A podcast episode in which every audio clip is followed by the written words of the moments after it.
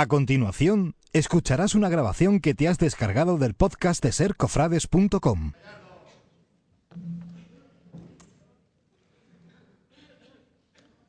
Venid a Jerez, venid, los que aún creéis en algo, los que huís de la mentira de los paraísos falsos, los que soñáis con la tierra prometida desde antaño, los que cansados del plástico arrastráis una marea de chapapotes amargos.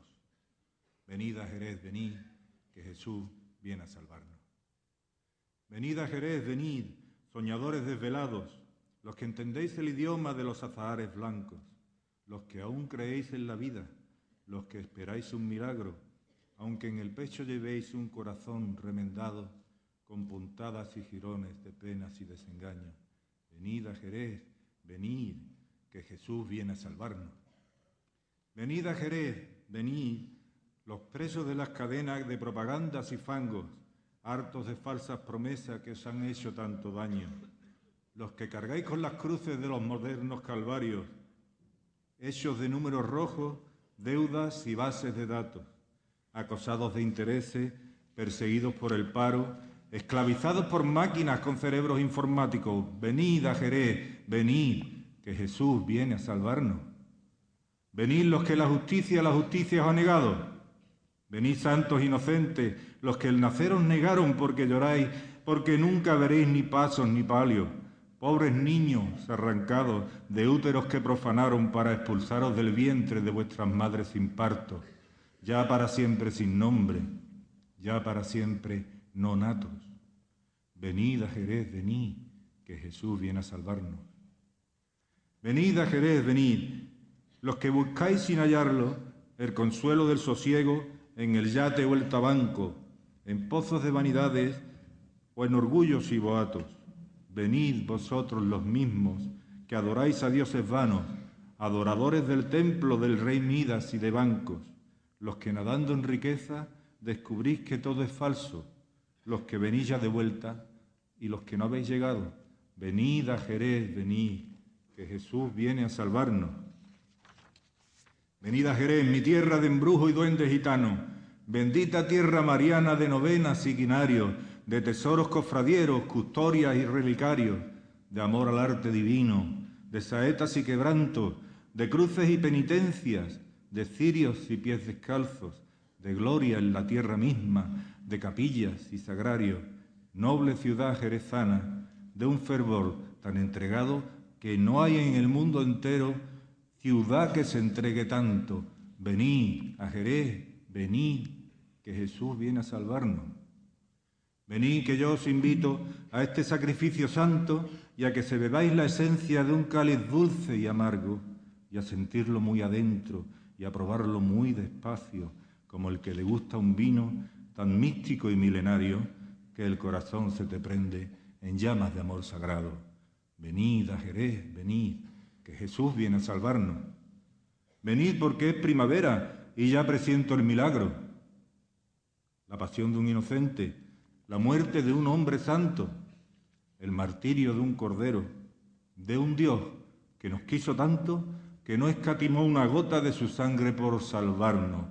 Fue su muerte tan torera que hasta murió perdonando y la puerta grande hombros la cruzó resucitando. Venid a Jerez, venid que Jesús viene a salvarnos.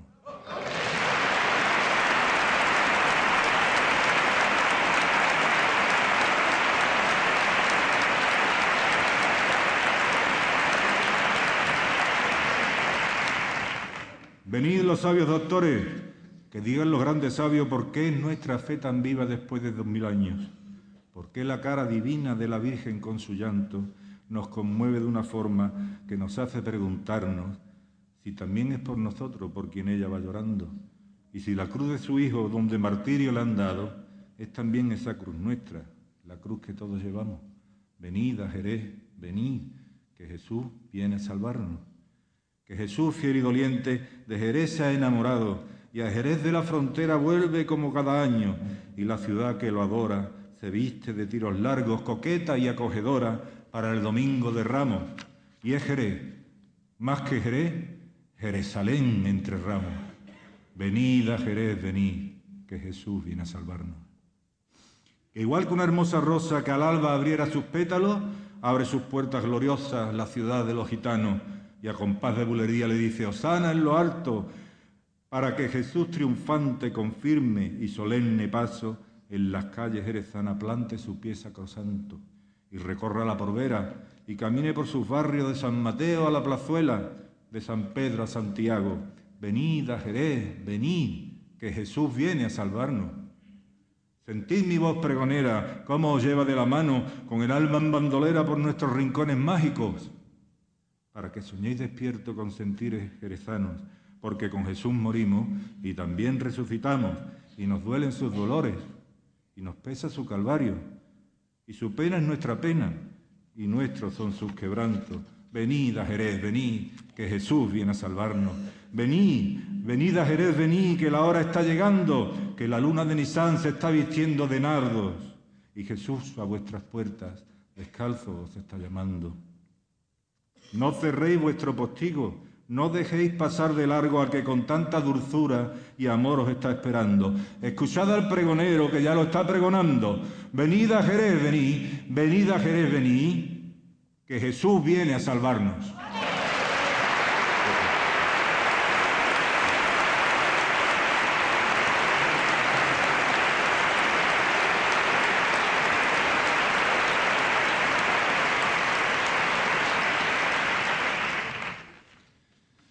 Excelentísimo y reverendísimo señor obispo de la diócesis de Acidonia Jerez, excelentísima señora alcaldesa de la muy noble y muy leal ciudad de Jerez, ilustrísimo señor presidente y dignísimos miembros del Consejo Local de la Unión de Hermandades, Cofradías, dignísimas autoridades civiles y religiosas, queridos cofrades, hombres y mujeres de buena voluntad, sea cual sea vuestro credo. Qué alegría que haya sido uno de mis hijos, en concreto Antonio Severo, el que me ha presentado.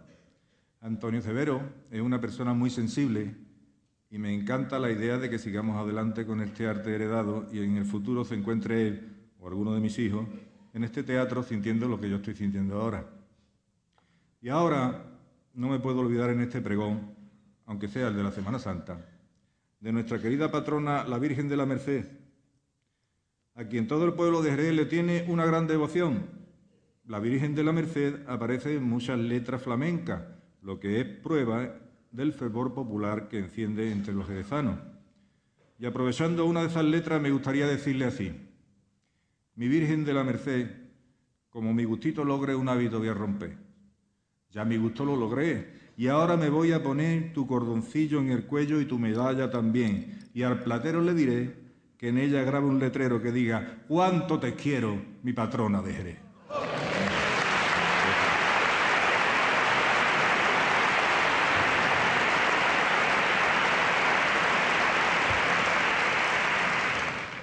Un sabio dijo en una ocasión que hay dos formas de entender la vida. La primera, que todo es un milagro. La segunda, que nada es un milagro. Él añadía que para él todo era un milagro. Este sabio era el padre de la teoría de la relatividad, Albert Einstein. Dicho esto, permitidme que en una sola frase os describa quién es el pregonero de la Semana Santa de Jerez de este bendito año de 2010. Yo soy un hombre que cree en los milagros. Para mí fue un milagro, con la de sitios que hay, para nacer en el mundo, que me tocara nacer en Jerez de la Frontera, que como cantaba Lola Flores es la cuna de los cañí. Ser de Jerez es un privilegio que me ha servido de prestigiosa tarjeta de presentación a lo largo de mi vida. No por casualidad, cuando los jerezanos nos preguntan de dónde somos, respondemos escuetamente y con rotunda alegría, de Jerez. Milagro también fue, y es tener unos padres que tanto influyen en la visión trascendente que impregnan los ojos de mi corazón. Aprendí de ello a ver más con el corazón que con los ojos de la cara, porque el corazón ve lo invisible. De la inmensa fortuna que he tenido de intimar con los grandes artistas de todos los géneros, tanto de Jerez como de fuera de nuestra querida ciudad, aprendí que el arte acerca mucho a Dios, por todo lo que tiene de creativo, atractivo y sobrenatural. Ya el Santo Papa Juan Pablo II fue consciente de la íntima relación del arte con Dios y en el año 1999 escribió una preciosa e inteligentísima carta dedicada a los artistas que dice así. Un parrafito, claro. La historia del arte es la historia de los hombres y toda forma auténtica de arte es, a su modo, una vía de acceso a la realidad más profunda del hombre y del mundo, y por ello constituye un acercamiento muy válido al horizonte de la fe, donde la vicisitud humana encuentra su interpretación completa. Y en la misma carta, Juan Pablo II nos cuenta también que, al concluir el Concilio Vaticano II, los padres, se entiende los integrantes del concilio, dirigieron un saludo y una llamada a los artistas. Dijeron, este mundo en que vivimos, decían, tiene necesidad de la belleza para no caer en la desesperanza. La belleza, como la verdad, pone alegría en el corazón de los hombres. Es el fruto precioso que resiste a la usura del tiempo, que une las generaciones y las hace comunicarse en la admiración. Bien dicho. No hay para mí mejor manera de definir la trascendencia y la naturaleza divina del arte.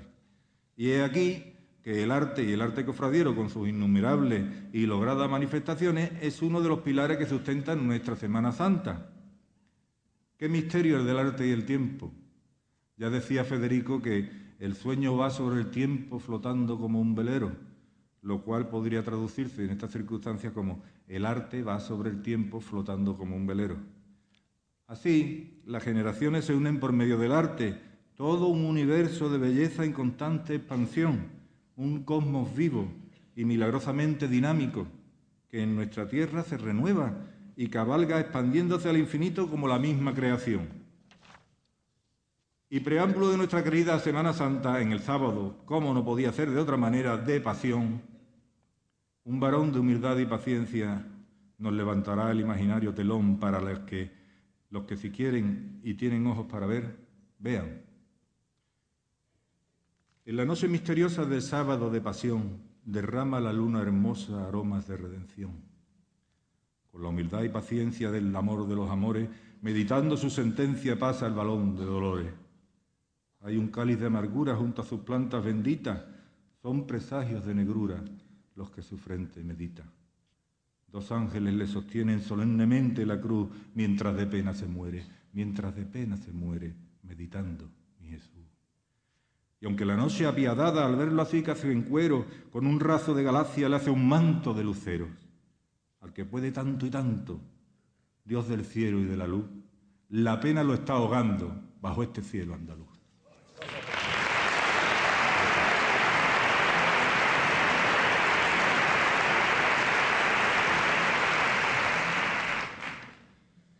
Nuestra siguiente cofradía, la paz de Fátima, me trae recuerdos del futuro, porque para las generaciones futuras llegará el mismo momento que nos toca vivir ahora, que nos unimos a las generaciones actuales con las generaciones pasadas por medio de la herencia artística y sentimental que recibimos de ellas. Y así, pasado, presente y futuro forman un único tiempo que parece detenerse. En el patio de Caifás, el tiempo se ha detenido. Hay un vacío mortal en el aire suspendido. Entre desprecio del pueblo, al buen Jesús de la paz se lo llevan a Pilatos, arrastrando y sin piedad. Pilatos se echa a temblar ante el pueblo enloquecido y al pobre Jesús cautivo allí lo manda a azotar. Pero ni el látigo cruel le hace callar a la gente que pide sangre inocente con un crucifícale. Una palabra no más puede hacer libre a un cautivo o lo puede condenar. La vida pende de un hilo. A veces la cobardía hace una sentencia injusta y Jesús de la paz busca el refugio de María.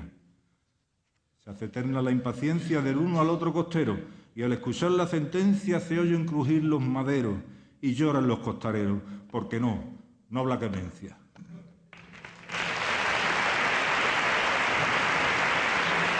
Gracias. Antonio Masado hablaba de esa segunda inocencia que da el no creer en nada. Y llevaba mucha razón. Son muchos los que han pasado de la inocencia de la infancia, en la que prácticamente creían en todo, a la inocencia del adulto que prácticamente no cree en nada. Esto es curioso y triste, pero yo diría que también es casi divertido el pensar que dos polos tan opuestos, el creer y el no creer, se asemejen en lo inocente.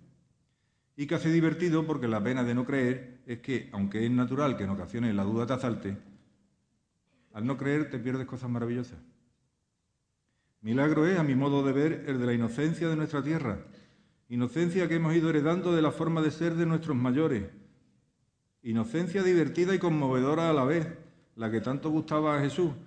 Como no seáis como niños, no entraréis en el reino de los cielos. Mi bisabuela, que era muy inocente, se había quedado un día sin cerillo y quería hacer un guisadillo, pero no podía encender la candela, que entonces era de carbón de la que se soplaban, valga la redundancia, con un soplillo para avivarla. Ella, que ya tenía fama de inocentona, fue a pedirle cerillo a una vecina, pero esta no tenía, y entonces fue a pedírselo a otro vecino, el cual, por suflearse de ella, le dijo que tenía cerillos, pero que no eran cerillos de día, que los cerillos que tenía no encendían nada más que de noche. Mi bisabuela le dijo, ah, ya, ya, entonces no te preocupes, hijo, que voy a pedir, voy a día a pedírselo a otra persona. Y la dejó sin candela. Bendita inocencia, la de nuestros mayores, y también la de los hijos, los niños que nos hacen tocar el cielo con los dedos. Y qué mejor momento en esta disertación para adentrarnos en el tan esperado Domingo de Ramos, tierno y glorioso como él solo. Y hay quien se atreve a decir que los domingos son aburridos. Osana, Osana en el cielo, santo, santo es el Señor, palmas altivas y cánticos y flor del naranjo en flor. Los niños son querubines, guardianes de la luz bella, que hoy han cantado a maitines a la Virgen de la Estrella. De azul y blanco las túnicas lucen reflejos de tul, blancos como la pureza, celestes de cielo azul. Platero, amigo de Cristo y también de Juan Ramón, lleva alegre y con orgullo a Cristo Rey y Redentor y piensa, qué suerte tengo de que me toque el honor de pasear triunfante al Rey de la creación. Ni caballos cartujanos ni del mejor reoneador van a llegar en la vía a lo que he llegado yo. Que se me acerquen los niños, dice radiante Jesús, y los niños que lo adoran se acercan en multitud. Santo Domingo de Ramos, pasa entre palmas y hermanos Cristo Rey nuestro Señor.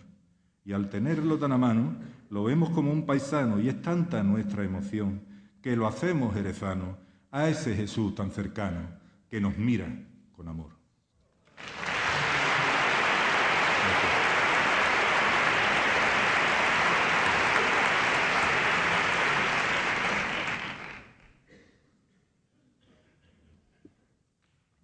Yo admiro profundamente a las personas que tienen voluntad y tesón. En gran parte, y posiblemente porque yo no poseo esas virtudes, ya que mi voluntad la perdí en una noche de luna, siento que tengo una deuda de gratitud pendiente con los cofrades apasionados, que con sus desvelos y sacrificios propios hacen posible el misterio de la Semana Santa que tiene mucho de celestial. Esta deuda de gratitud será para toda la vida, ya que sus esfuerzos, gracias a Dios, continúan y estoy firmemente convencido de que continuarán a lo largo de los siglos. Todas las cofradías para mí son admirables, como admirable es la cofradía del Cristo del Perdón, que ha tenido y tiene el espíritu joven de la superación en la fe, y la ilusión que crece con la esperanza, a pesar de los envites sufridos en su peregrinaje por diversos templos, y a pesar de las inundaciones que anegaron la ermita de Guía, que debido a unas obras demasiado próximas dañaron el patrimonio artístico de dicha hermandad, lo que obligó a sus benditas imágenes a refugiarse en la catedral. Pero nada sucede por casualidad. Curiosamente, he caído en la cuenta de que hay un paralelismo entre el Cristo del Perdón con el patriarca Moisés, quien también sufrió de éxodos y supo de inundaciones, y para más coincidencia, el nombre de Moisés significa salvado de las aguas, yo animo de corazón a los abnegados cofrades del perdón a que sigan el ejemplo de Moisés y el pueblo hebreo y continúen adelante sin desmayo hasta que planten sus pies en la tierra prometida, o si me lo permití, en la ermita prometida. Os voy a contar la historia de la joyita y el monstruo de cemento.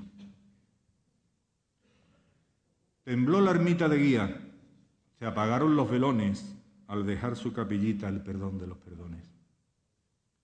una mano duralista movida por ambiciones le cambió el agua bendita por barro e inundaciones.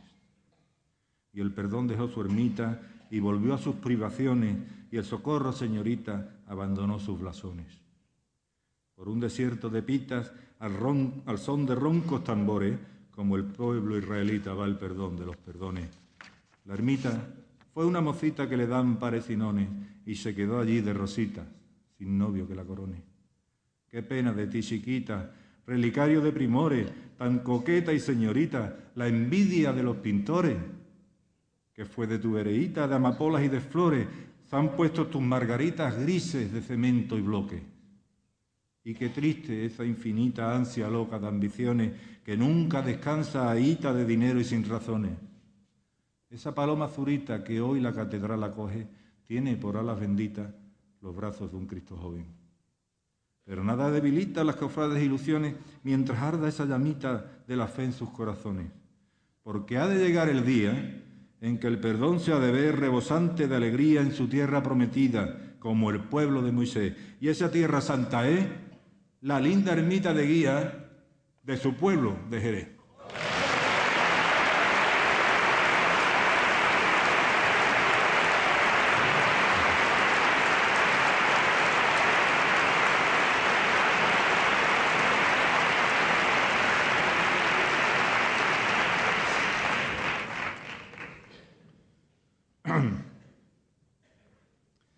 Preciosa basílica de Nuestra Señora de la Merced Coronada nos llegan los resplandores de otra Virgen, la de la Misericordia, que es hermana de la Virgen de la Estrella, pues ambas imágenes fueron hechas por las mismas manos, la del sevillano Sebastián Santos de Rojas.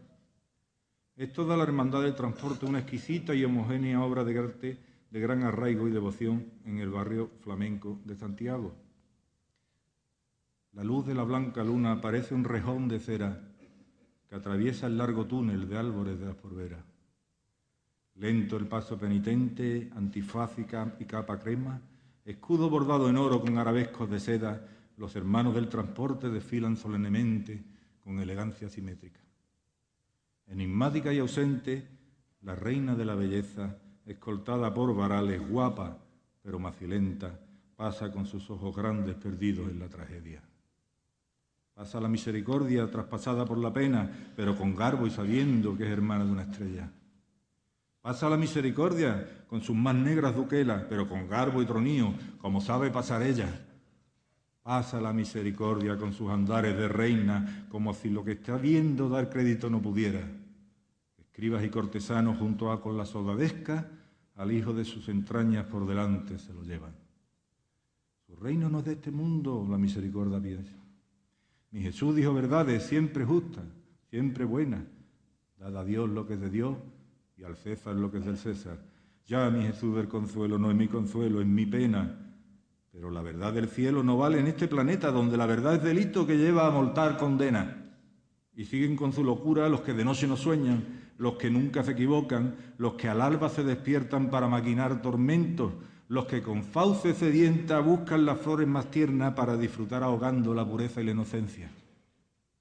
El corazón traspasado, la misericordia lleva. Los hermanos del transporte que en silencio la cortejan sueñan con un firmamento donde alcanzar las estrellas y ponerlas una a una sobre el palio que cimbrea, aunque no valga de nada, porque nada la consuela. Mientras, Jesús del Consuelo mira atrás en la, en la carrera y ve a su madre llorando y se compadece al verla y le dice, Madre mía, acuérdate de aquel ángel que un día llamó a tu puerta, que lo mandó el mismo Dios para pedirte licencia. Aunque yo vaya al martirio, echa valor y recuerda, tiene por línea divina más linaje que una reina. Acuérdate de quién eres y por qué vine a esta tierra. Y mirándola a los ojos, antes de darse la vuelta, en la brisa pone un beso que hasta la misericordia llega y su corazón de gozo con un beso se le llena.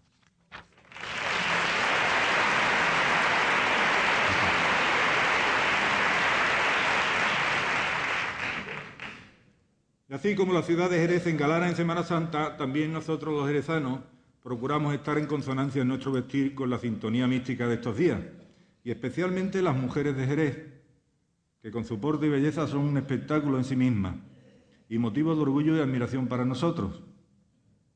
Son ellas, con el cuidado y esmero que ponen en lucir su belleza de por sí arrebatadora, las que aún hacen más hermosa nuestra querida Semana Santa. Sin ir más lejos, ahora, en el Domingo de Ramos, junto a la coronación de espinas e inspirado por la belleza de la Virgen de la Paz en su mayor aflicción, quisiera dedicarles un cariñoso y merecido homenaje. El videro de cofrades bulle por la albarizuela, mientras que la calle Arcos se siza con la belleza que derraman a su paso jerezanas que embelezan con sus andares gallardos, su elegancia de princesa y sus semblantes gitanos con empaque de realeza. Mujeres llenas de garbo, tesoros sin par de Persia, que con el talle de un nardo compiten en altiveza con los azahares blancos que asoman por los naranjos preñados de primavera. La calle Gaspar Fernández, en el compás de la espera, se pone un corsé de flores como una mujer coqueta, para lucir más bonita, por parecer más esbelta, y su talle de balcones, con geranios y macetas, como un pañolito al talle, se lo ciñe y se lo aprieta. Junto a los desamparados, los corazones ya tiemblan al escuchar el sonido del cerrojo de la puerta que ya chirría nervioso antes de las cinco y media, porque ha llegado el momento tras un largo año de espera. Y asuma la cruz de guía tan majestuosamente lenta y suena una melodía de tan celestial trompeta que al oírla se diría que el cielo baja a la tierra y que al abrir la capilla del Edén se abren las puertas. La coronación camina con su cuadrilla dispuesta a dejar por las esquinas la sangre que le sorrea, mientras negras golondrinas sueñan por las azoteas, que hasta su frente divina le, en vuelo rasante llegan y le quitan las espinas y en el pico se la llevan.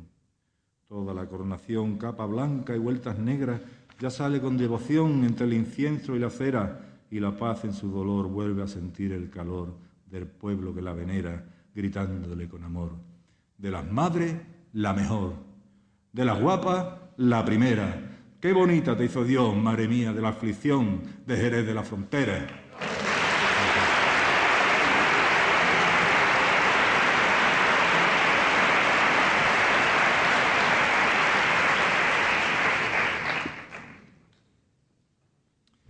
Despacio, y casi sin notarlo se nos irá yendo el domingo de ramo de las manos, pero no lo hará sin que antes cojamos por la corredera y nos hechice el aroma de azahar de camino a las angustias. Angustias, no te demores, porque la angustia te espera, bordando entre negras flores tu nombre en tu faltriquera. De los tormentos mayores, la angustia es la costurera que con hilo de dolores borda las grandes duquelas. Tu nombre te está bordando. ¿Qué sabio te lo pondría? Tu nombre te está cortando los hilitos de la vía. Angustia, ya en tus pesares no caben más sinsabores.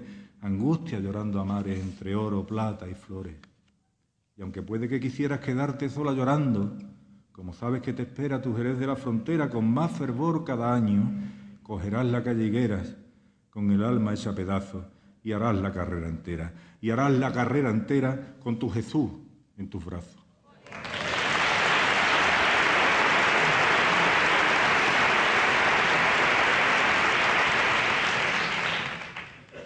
Os he hablado de cosas que yo entiendo que son milagros. Y os sigo hablando de milagros ahora que nos adentramos en el lunes santo. Por eso os pido que me acompañéis imaginariamente hasta la plaza de San Marcos, escenario ideal y especialmente emotivo, que estará para siempre ligado íntimamente a la figura de un hombre singular. Y os pido que vengáis conmigo porque para mí fue un milagro la suerte de intimar y aprender tanto de nuestro querido y añorado padre Carlos González García Mier, de quien escuché que la fe es un salto al vacío esperando que Dios te recoja. Él fue, con la alegría desbordante que le caracterizaba, quien me ayudó a comprender que la vida es una cuestión de fe, porque todo se puede resumir en una cuestión de creer o no creer. El padre Carlos, además de ser un andaluz tan sabio como Céneca, era un jerezano cultísimo y estaba pero de verdad sembrado. Y decía cosas como, bienaventurados los que creen en los pasos de cebra, porque ellos verán a Dios.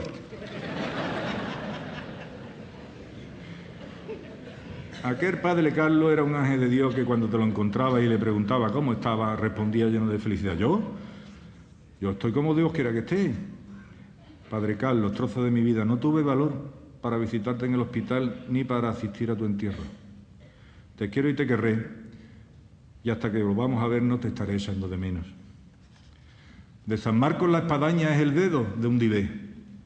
Un perfume de naranjas hechiza el atardecer.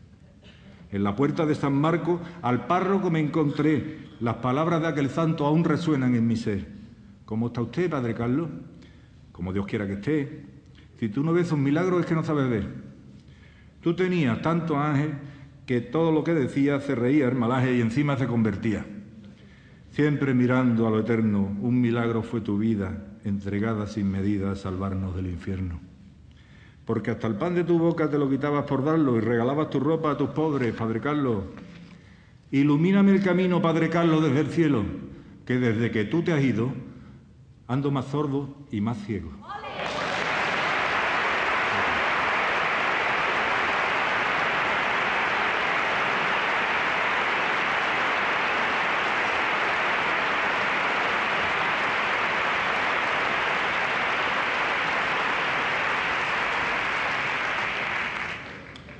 E indudablemente, si hay alguien que se merece un reconocimiento público por su labor y por todo lo que ha hecho por los jerezanos, desde mi punto de vista, es el Padre Carlos. Pero continuemos en San Marcos, porque el lunes santo ya ha preparado con primor la mesa y el mejor mantel para celebrar la Santa Cena a la que asistirá el Rey de Reyes. Según el Evangelio de San Mateo, Jesús era criticado porque se juntaba y se sentaba a la mesa con los pecadores, cosa que el mismo Jesús no solamente no negaba, sino que respondía que si se juntaba con ellos era porque había venido a salvar a aquellos que necesitaban ser salvados. Yo tengo que confesar que si he tenido el honor de que el Rey de Reyes se sentara conmigo a la mesa es porque soy un gran pecador. Tengo cinco hijos como cinco soles, de los cuales Antonio Severo y José Enrique son costaleros. Pero costalero, costalero, de cargar con tres y cuatro pasos en la Semana Santa. Mi hijo Antonio ha cargado con este majestuoso paso de, su, misterio de la Hermandad de la Santa Cena y por eso me gustaría que me permitierais incluir unas estrofas de admiración a todos los costaleros de nuestra Semana Santa junto con estos versos. Lunes Santo por San Marcos, mantel de blanca azucena. Sobre el paso del cachorro tendrá lugar esta cena. A esta cena, que es la última y santa para más señas, la llevan sobre los hombros costaleritos que sueñan. Sus sueños son resplandores que con, tinta de sudores en sus molías se dejan. Y sueñan porque es de noche, siempre en las trabajaderas, donde se parten el alma y a donde la luz no llega. Con qué heroica ilusión, alma, vida y corazón entre fervores entregan, y en la penumbra del paso prestan obediencia ciega a la voz del capataz que los guía y los eleva para que alcancen al cielo y lo bajen a la tierra. ¿Acaso soy yo maestro? Una voz traidora suena y la Virgen de la Paz nerviosa se echa a temblar, pues la sangre se le hiela. Última cena divina, en donde la muerte acecha, indeseable invitada, invisible y siempre alerta si al coger Judas la puerta se condenó de por vida, no fue por 30 monedas. Era muy poco dinero para tan grande vileza. A veces puede la envidia ser tan mala consejera como el maldito dinero que tantos conflictos crea. Por eso, paz y concordia, tu nombre a gloria me suena. Y qué bien sería que todos cayéramos en la cuenta, que tu nombre es esa llave que abre todas las puertas, y si en vez de decir guerra pronunciáramos tu nombre, la paz se haría en la tierra.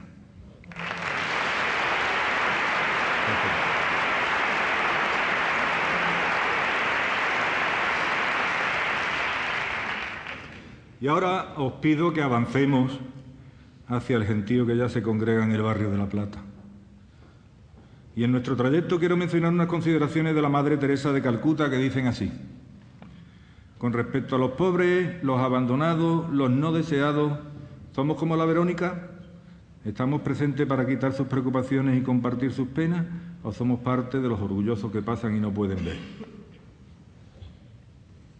Yo pienso que la gente del sur en general tenemos una sensibilidad muy agudizada para identificarnos con las fatiguitas de los demás, que es como nosotros llamamos a los sufrimientos ajenos.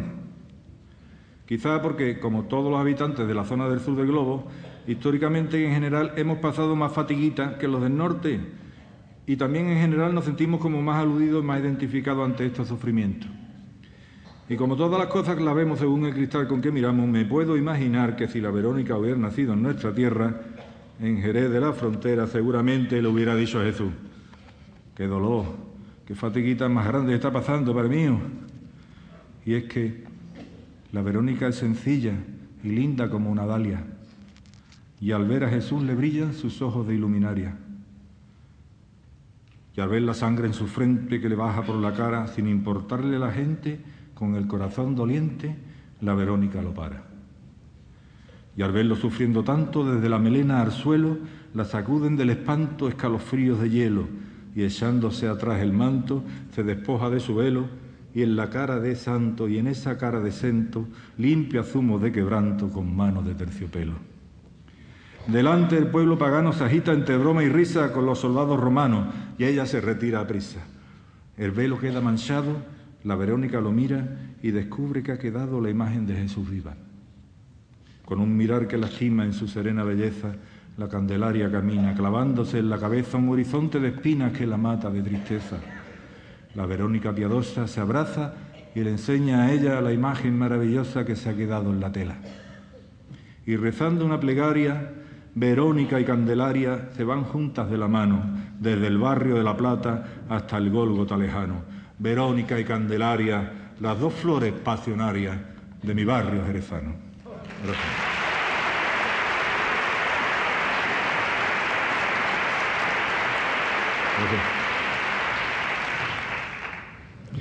Ya veis que tengo un alto concepto del pueblo andaluz, que en ocasiones es tan injustamente juzgado por los que, los que se creen sabios. Permitirme la licencia de decir que los andaluces somos maestros en el arte de vivir lo cual es un signo de gran inteligencia. Y es que, sin quitar el mérito a los eruditos, el fin último de la inteligencia no es la erudición, pues de qué sirve almacenar muchos datos cuando eres un esaborío. No penséis que tengo nada en contra eh, de la cultura o del estudio. Todo lo contrario, yo disfruto con el conocimiento, porque me ayuda a maravillarme y a enamorarme más aún con la creación. Yo lo que digo es que en realidad la persona inteligente es la que usa su capacidad mental para ser feliz y hacer felices a los demás, pudiendo además ser muy culta. Y en esto tenemos un claro ejemplo en el padre Carlos González García Miel, en nuestro obispo también. Dicho sea de paso, que no lo había escrito en el pregón, pero... Si hasta el mismo Evangelio nos exige estar siempre gozosos, y tenemos motivos para ello, puesto que Jesús resucitó y así nuestra fe no es vana. Por todo ello, contemplamos la Semana Santa en todo su esplendor y nos conmovemos hasta los huesos con la pasión de Jesús, pero de manera esperanzada porque sabemos que esta historia tiene un buen final, lo cual, en clave humorística, me recuerda a la película del Padrecito de Cantinflas, en el que un señor muy mal encarado le dice al Padrecito que no esté tan feliz, ya que a su Dios lo han matado. Y el Padrecito contesta, sí, pero ha resucitado y estamos todos muy contentos. Y es por eso también por lo que parece una contradicción y a veces tiene mucho sentido, que al observar esa joya de la imaginería que es el Santo Cristo de la Viga, vemos una imagen gótica con todos los rasgos propios de dicho estilo. Observamos su faz demacrada, su cuerpo quebrantado por el sufrimiento, su degradez, los huesos de sus costillas están marcados, las aterradoras señales del tormento. Conmovedora imagen que en principio pudiera parecer la de una derrota pero no, muy al contrario, nosotros sabemos que ese martirio era para nuestra salvación y que al tercer día Jesús resucitó gloriosamente. Por esto tiene mucho sentido la espectacular y triunfantemente gozosa subida suya por la rampa entre bengalas refulgentes que lo llevan hasta nuestra casa, hasta su casa, la preciosa catedral de Jerez. Y por todo lo dicho, a su sobrecogedora imagen va dedicado este soneto. Me duele el verte, Cristo de la viga, morir en esa cruz tan entregado, sabiendo que es mi culpa mi pecado la causa que al martirio así te obliga. Qué pena ver tu cara de fatiga y el semblante que llevas desolado, porque a tu corazón enamorado, solo por dar amor se le castiga. Me quieres por encima de la muerte, Perdonas que me acerque y que me aparte. Me quiere aunque no sepa quererte. Y aunque yo nunca deje de ofenderte, tú lo sabes y miras a otra parte. Bendito sea tu amor y mi gran suerte.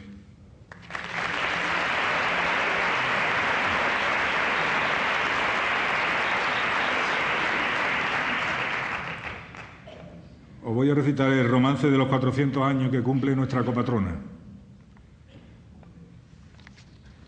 Rosa de la Catedral, bella desaparecida que ignorada en el altar de la pila bautismal tras tanta historia vivida, resignada a tu final, quedaste en la oscuridad, marchita y casi sin vida.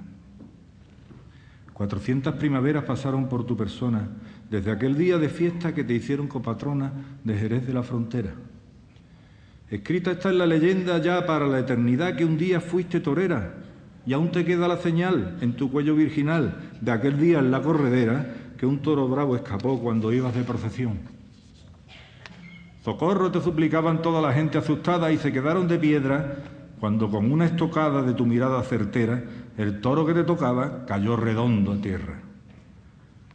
Pero fuiste rescatada de la muerte que anidaba en tu semblante divino fueron jóvenes cofrades los que un día, conmovidos al ver la joya que nadie rescataba del olvido, decidieron liberarte de las garras del exilio y en buena justicia darte lo que de dar no paraste, el socorro y el auxilio.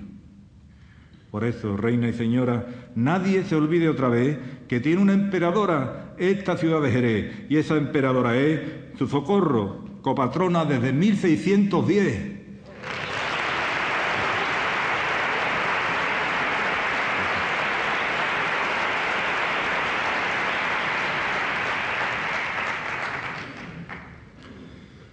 Efectivamente, qué generosidad tan grande y qué suerte poder disfrutar de ella. Y es que el amor significa sacrificio.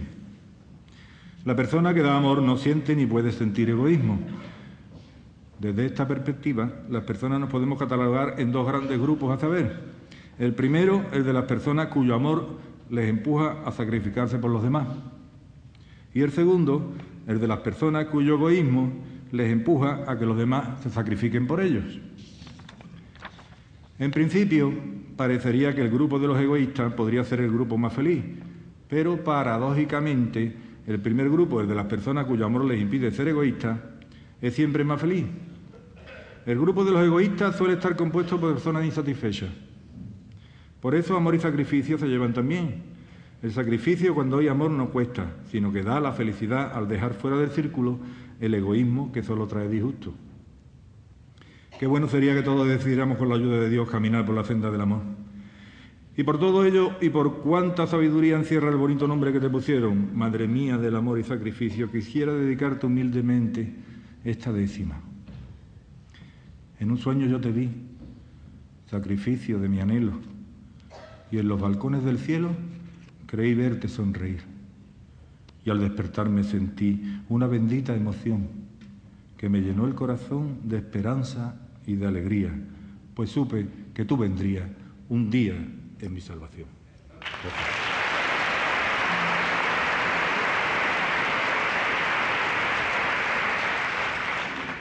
Y de esta forma, ilusionados y alegres, llegamos al milagro del martes santo con el alma llena de fervor, dispuestos a contemplar la maravilla que este día nos depara.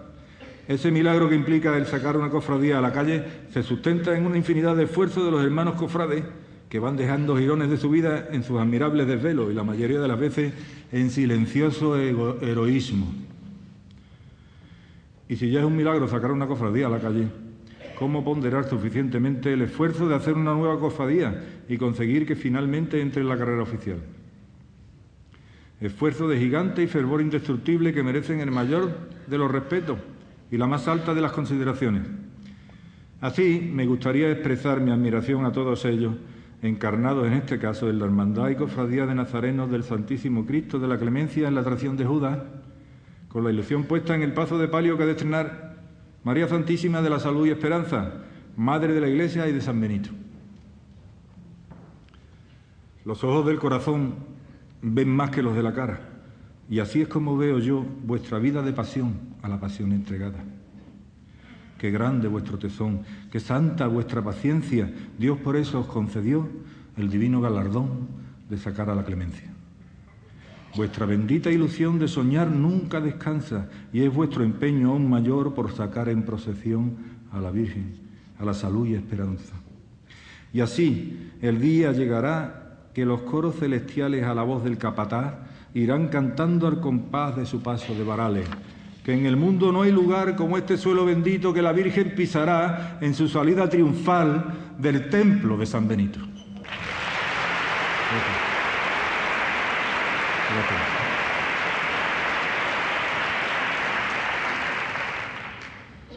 Una de las cosas más alentadoras que puedo imaginarme es la virtud que tiene Jesús de perdonar siempre.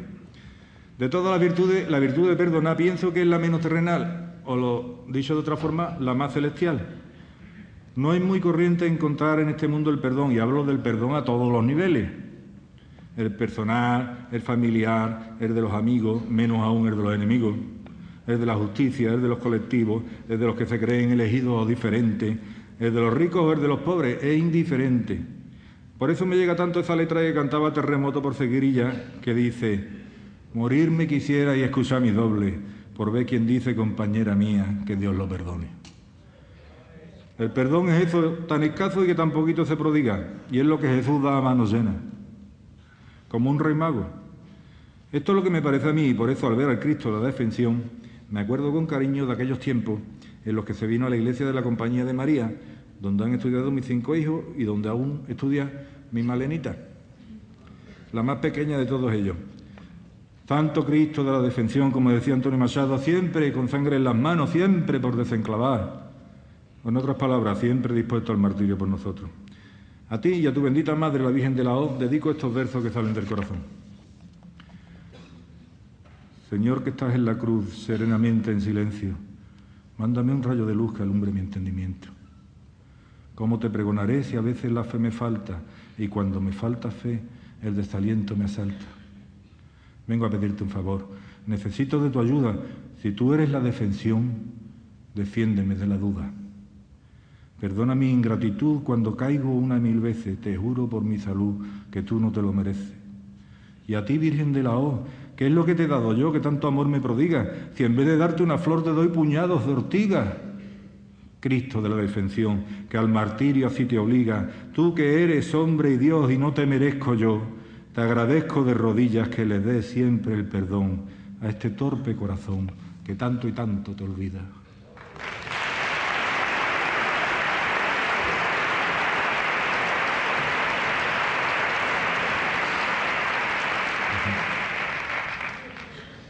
Yo estuve muy unido a la Virgen de los Remedios y a la Hermandad del Cristo del Amor cuando aún estaban en San Juan de los Caballeros, debido a que nos habían cedido para ensayos musicales un cuartito de dicha iglesia.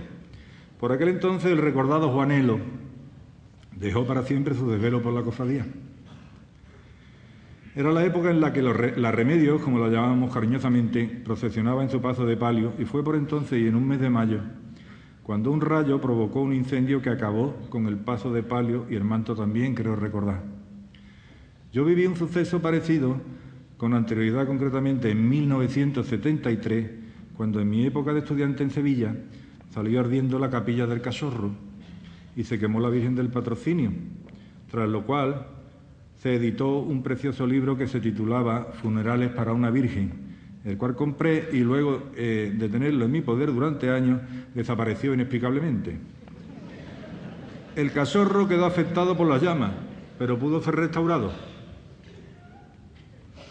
Eran las cruces de mayo cuando Jerez rebosaba de macetas de geranio y los patios se llenaban de aromas a jazmines blancos, dama de noche, fragancias, azahares y naranjos. Mi juventud me sabía a tiempo que se agotaba entre risas y alegría. Por eso la disfrutaba de madrugada y de día. Juventud que yo adoraba y a chorros me la bebía y despacio la probaba. Pues de cierto conocía que del sueño que soñaba un día despertaría. Remedios del alma mía, aquel fue el tiempo dorado en el que todos los días pasaba junto a tu lado y de cerca te veía. Tú mientras en tu desvelo, con remedios de todos mis males, con ojos no terrenales miraba siempre hacia el cielo, como buscando en tu anhelo los balcones celestiales a donde se fue Juanelo. Pero un día sonó aquel trueno que retumbó en tu capilla y a los que con tanto empeño bordaron tu canastilla, un rayo quemó sus sueños como una simple cerilla. Así, el comenzar de cero es lección que da la vida para caminar de nuevo con la lección aprendida. Tu hijo del amor lo sabe. ¿Qué cosa no va a saber si el amor ya ni le cabe a un Dios que todo lo ve? Y si el amor al suplicio tan solo por amor fue, por tu amor a ti te quiso y a ti te vino a escoger. ¿Quién puede pues conocer más que tú de sacrificio y de querer mucho y bien? Si por eso Dios te hizo remedio a nuestro servicio, remedio de nuestra fe, remediadora de oficio, remedio de mi jerez.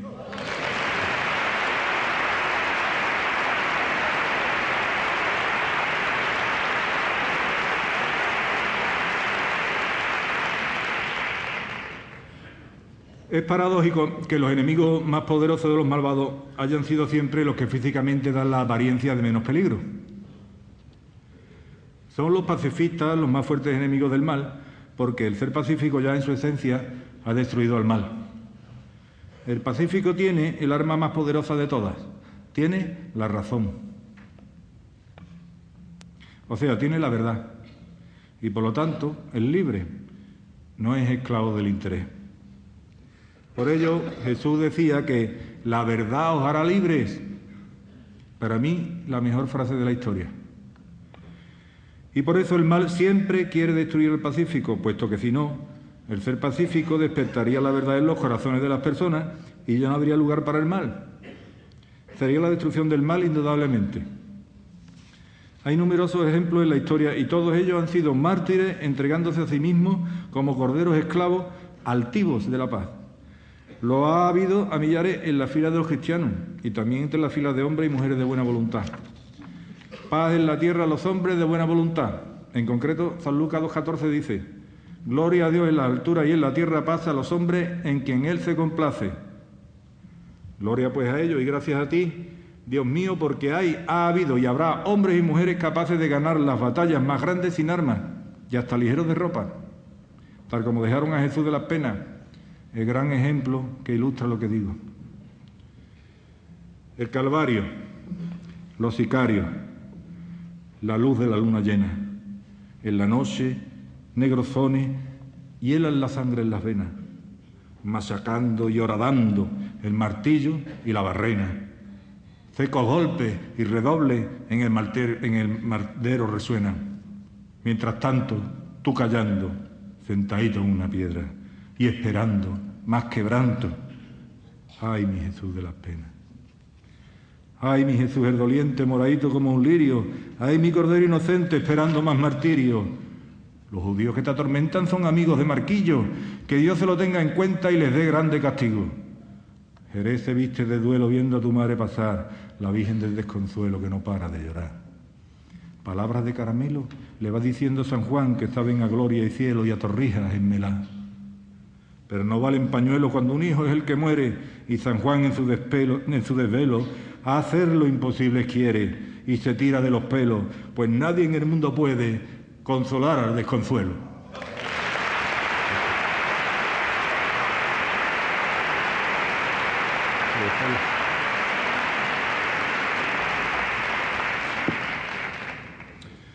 Donde una puerta se cierra, otra se abre, y así se cierra la divina puerta del martes santo, y milagrosamente se nos abre también, divina y mística, la puerta del miércoles santo, y nos invade un clamor interior que nos sabe a gloria.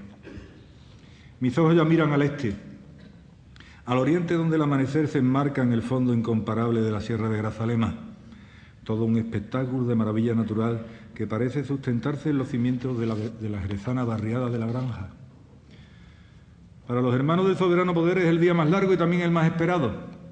La tenacidad es virtud necesaria cuando el camino que hay que recorrer es tan prolongado. Esta querida hermandad es una de las pruebas vivientes de que no hay obstáculo que la fe no pueda vencer.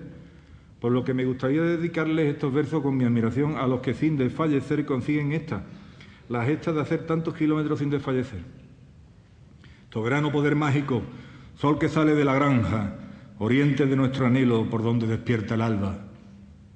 Eres tú la luz del cielo que hasta las trabaderas baja por darle a tus costaleros fortaleza y esperanza. Eres tú el único motivo para darse por entero, porque el que vaya contigo lleva al mejor compañero. Humilde como ninguno, tan alto como un lucero, tan tierno como un arrullo, tan fuerte como el acero. Tú lo sabes, costalero. Cuando te aprietas la faja meditando en cuánta fuerza y cuánta fe te hará falta para enfrentarte al miura que entre las varas te aguarda. Porque el peligro que tiene aumenta con la distancia. Por eso, anda y rézale a ese que nunca te falla, al que te va a sostener en la faena más larga de las que hay en Jerez, que ese toro que te espera a ti no te va a coger, pues contigo no hay quien pueda, si tú llevas el poder.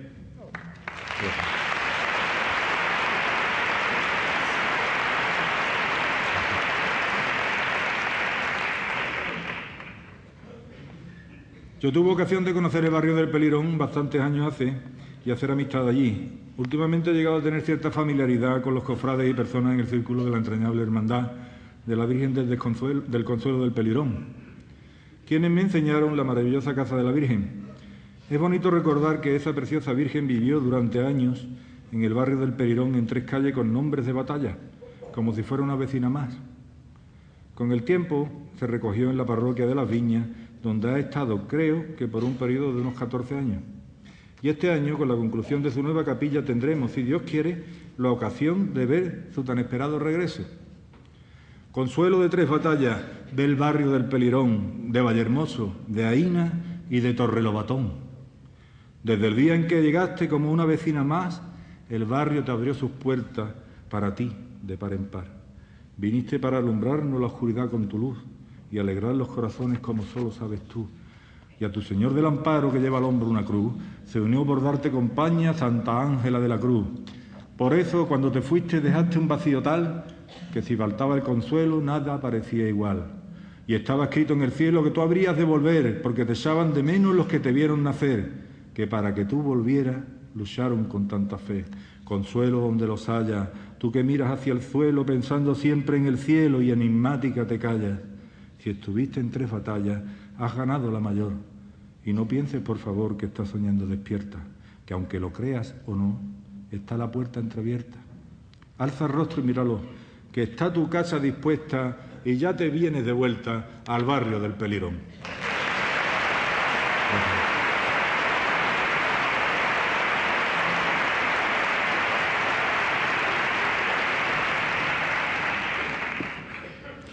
Y hablando de la casa de la Virgen y la capillita de la Virgen del Consuelo, me viene a la mente el hogar de Marta, María y Lázaro, los tres hermanos, en cuya casa siempre había una habitación lista y bien arreglada para recibir al Divino Maestro, cualquier día y a la hora que fuera. Narra San Juan en el capítulo 11 que sucedió un día que Lázaro se enfermó, se agravó y empezó a dar señales muy graves de que se iba a morir. Y Jesús estaba lejos. Las dos hermanas le enviaron un empleado con este sencillo mensaje. Señor, aquel que tú amas está enfermo. Pero Jesús, que estaba al otro lado del Jordán, no se movió de donde estaba. Esta enfermedad será para gloria de Dios, dijo. Y luego, Lázaro, nuestro amigo, ha muerto y me alegro de que esto ha sido así, sin que yo hubiera estado allí, porque ahora vais a creer. Después de unos días ya con Lázaro muerto y enterrado, Jesús llegó a la casa de Marta y le dijo, tu hermano resucitará. Marta le contestó, ya hace que resucitará el último día la resurrección de los muertos. Jesús añadió, yo soy la resurrección y la vida. Todo el que cree en mí, aunque haya muerto, vivirá. ¿Crees esto? Marta respondió, sí, Señor, yo creo que tú eres el Cristo, el Hijo de Dios, el que tenía que venir al mundo. Por todo ello, la hermandad de Santa Marta tiene un significado especial que me hace decirle así al Santísimo Cristo de la Caridad. Seré tuyo, Señor, hasta la muerte y aún después de perder la luz del día, seguiré siendo tuyo todavía cuando mi alma abandone un cuerpo inerte. Cruzaré los espacios para verte, llamaré a la santa y alta celosía, aunque aparte de un alma que fue mía, no me quede ya mucho que ofrecerte.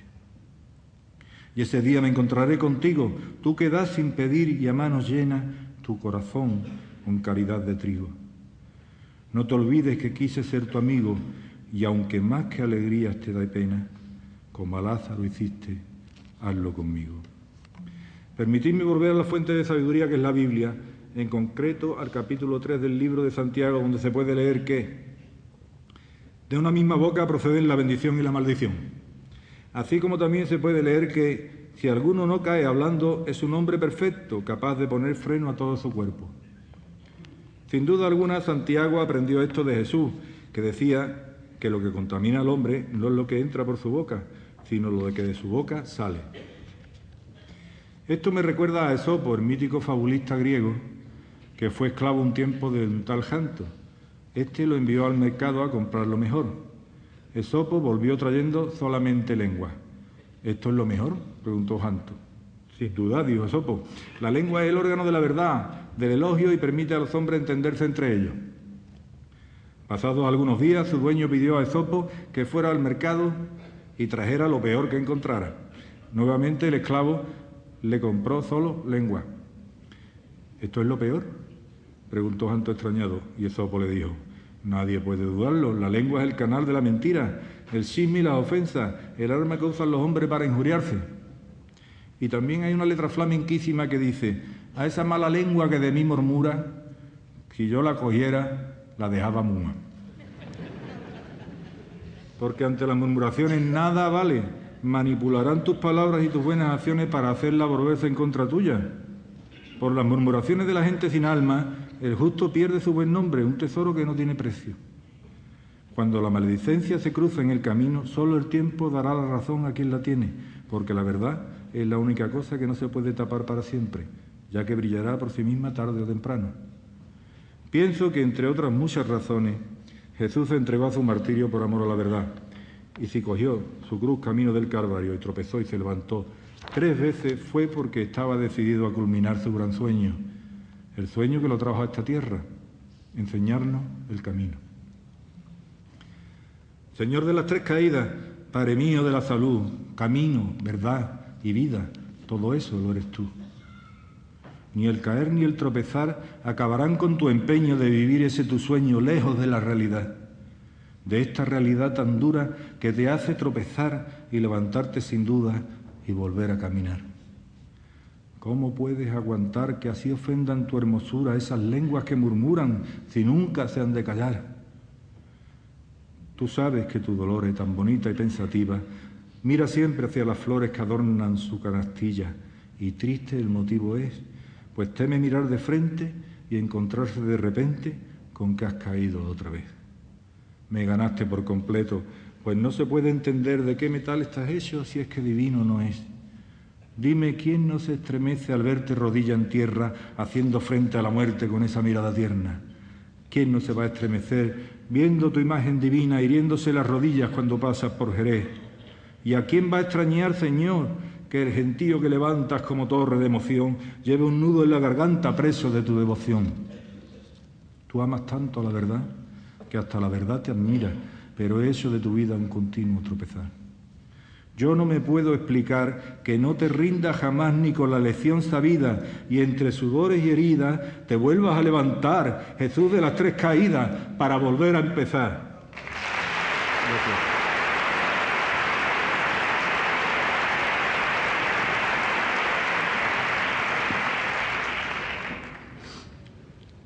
No es exacto decir que las apariencias engañan, es más exacto decir que las apariencias siempre engañan. ¿Se ha escuchado bien?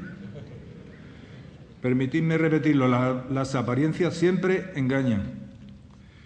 Es una cualidad de toda apariencia en sí misma. De hecho, la, eh, la apariencia tiene que ver con el parecido. Pero lo parecido no es lo exacto, lo cual que no hay que fiarse nunca de las apariencias.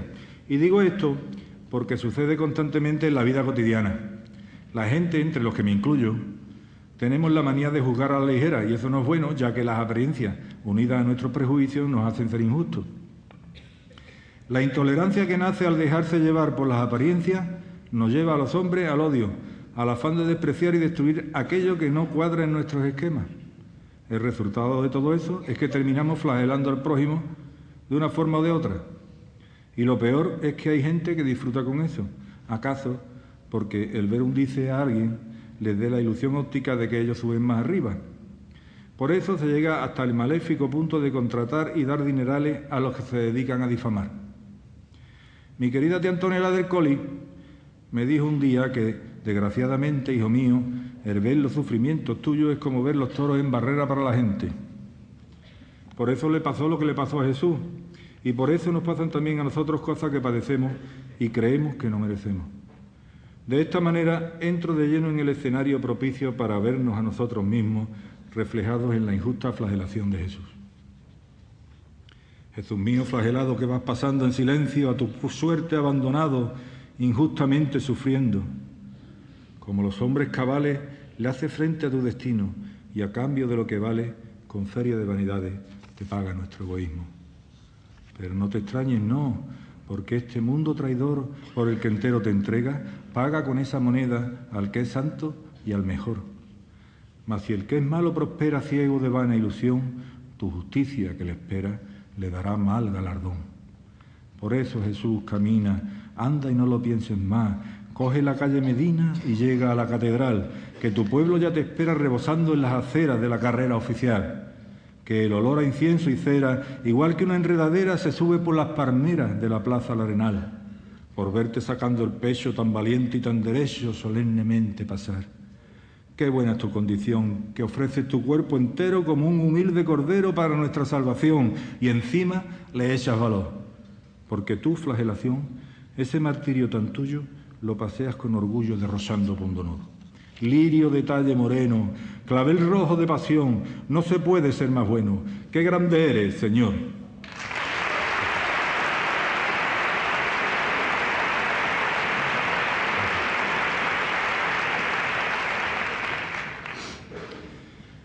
Nadie sabe lo que tiene hasta que lo pierde. Yo nunca supe lo que era caer en el abismo de la desesperación total hasta que lo experimenté por mí mismo, cosa que no le deseo ni al mayor de mis enemigos. Entonces fue cuando me di cuenta del tesoro que tenía cuando vivía ignorando hasta qué punto se puede pasar mal en esta vida. Pero la fe me mantuvo cuerdo y aún me mantiene, creo. Y ahora que respiro con alivio, de nuevo, no me quiero ni imaginar siquiera de lejos como a la Virgen de la Amargura, que es una guapa morena, le ha salido a la cara la palidez de los siete dolores que tuvo que pasar. Hay cosas que no se pueden explicar, sencillamente hay que vivirlas o sentirlas, como la música de esa marcha irrepetible que se llama Amarguras, o caminar por la calle de las Naranjas en primavera, que tiene aromas de milagro y azahares.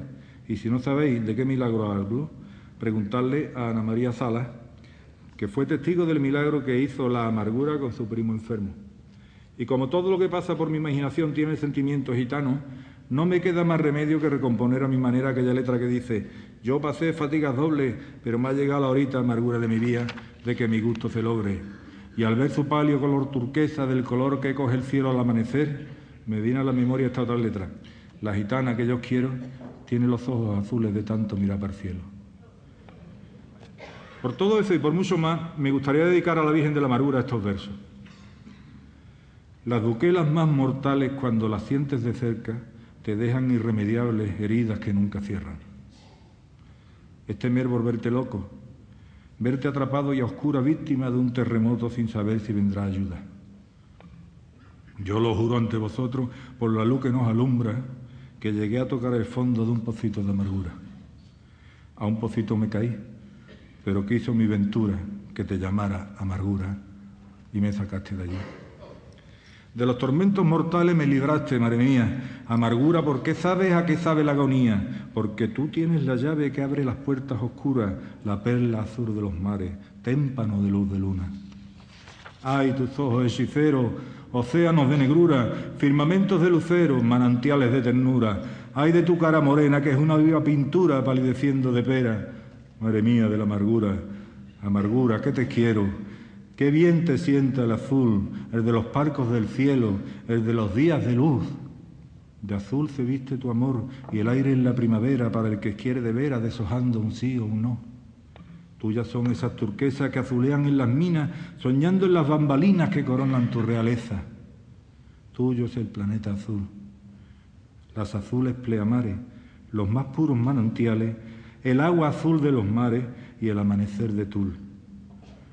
Tengo un jardín andaluz donde riego en mi desvelo flores de pasión y cruz, pero la que yo prefiero, la que tiene más virtud, la flor azul del romero, esa amargura, eres tú.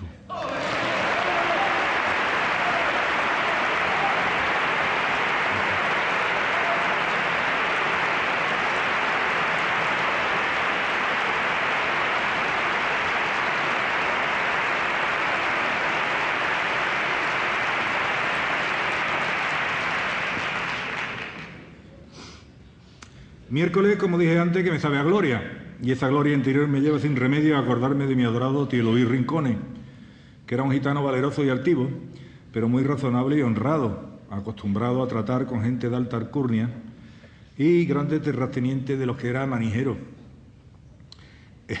Era un hombre religioso a carta cabal, tan honrado como admirable, que llevaba la bandera de la verdad y la justicia por delante y por encima de todo. Y por eso los gitanos lo respetábamos y nos guiábamos de sus sabios consejos, porque con sabiduría y elocuencia sabía dar la razón a quien la tuviera, sin ofender a nadie, ya fuera gitano o no.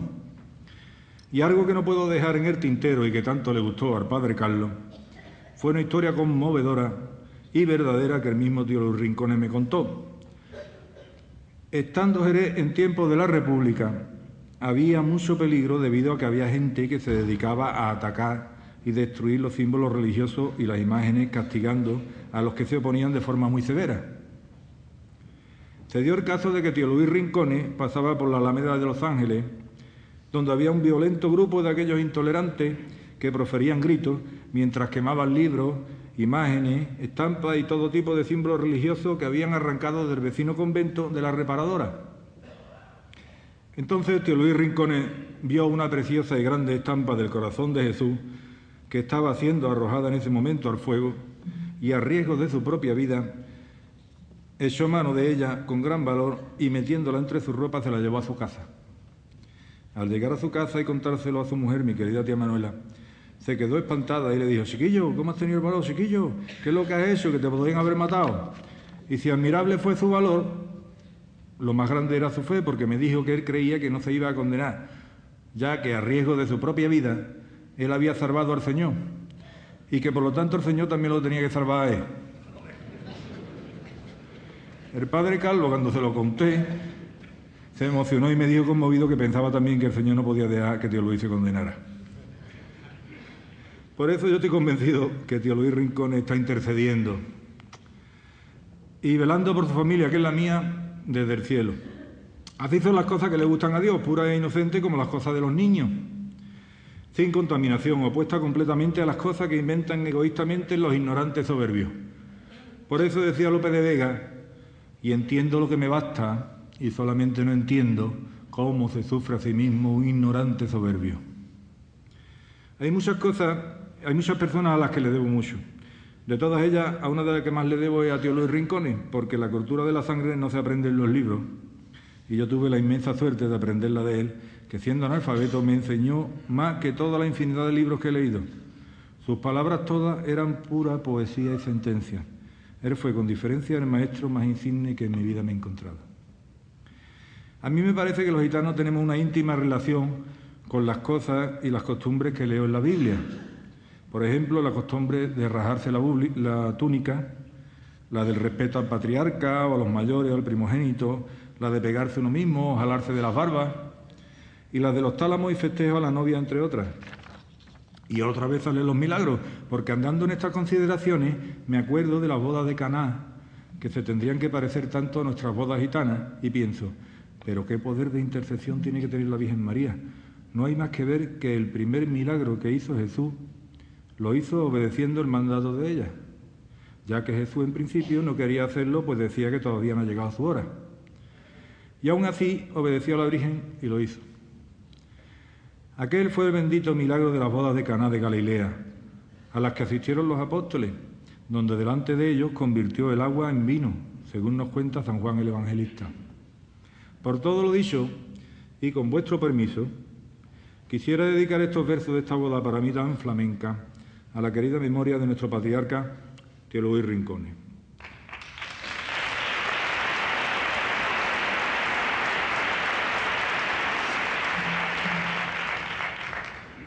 Dime, desamparo mía, ¿te acuerdas de aquella boda en Caná de Galilea donde fuiste mediadora?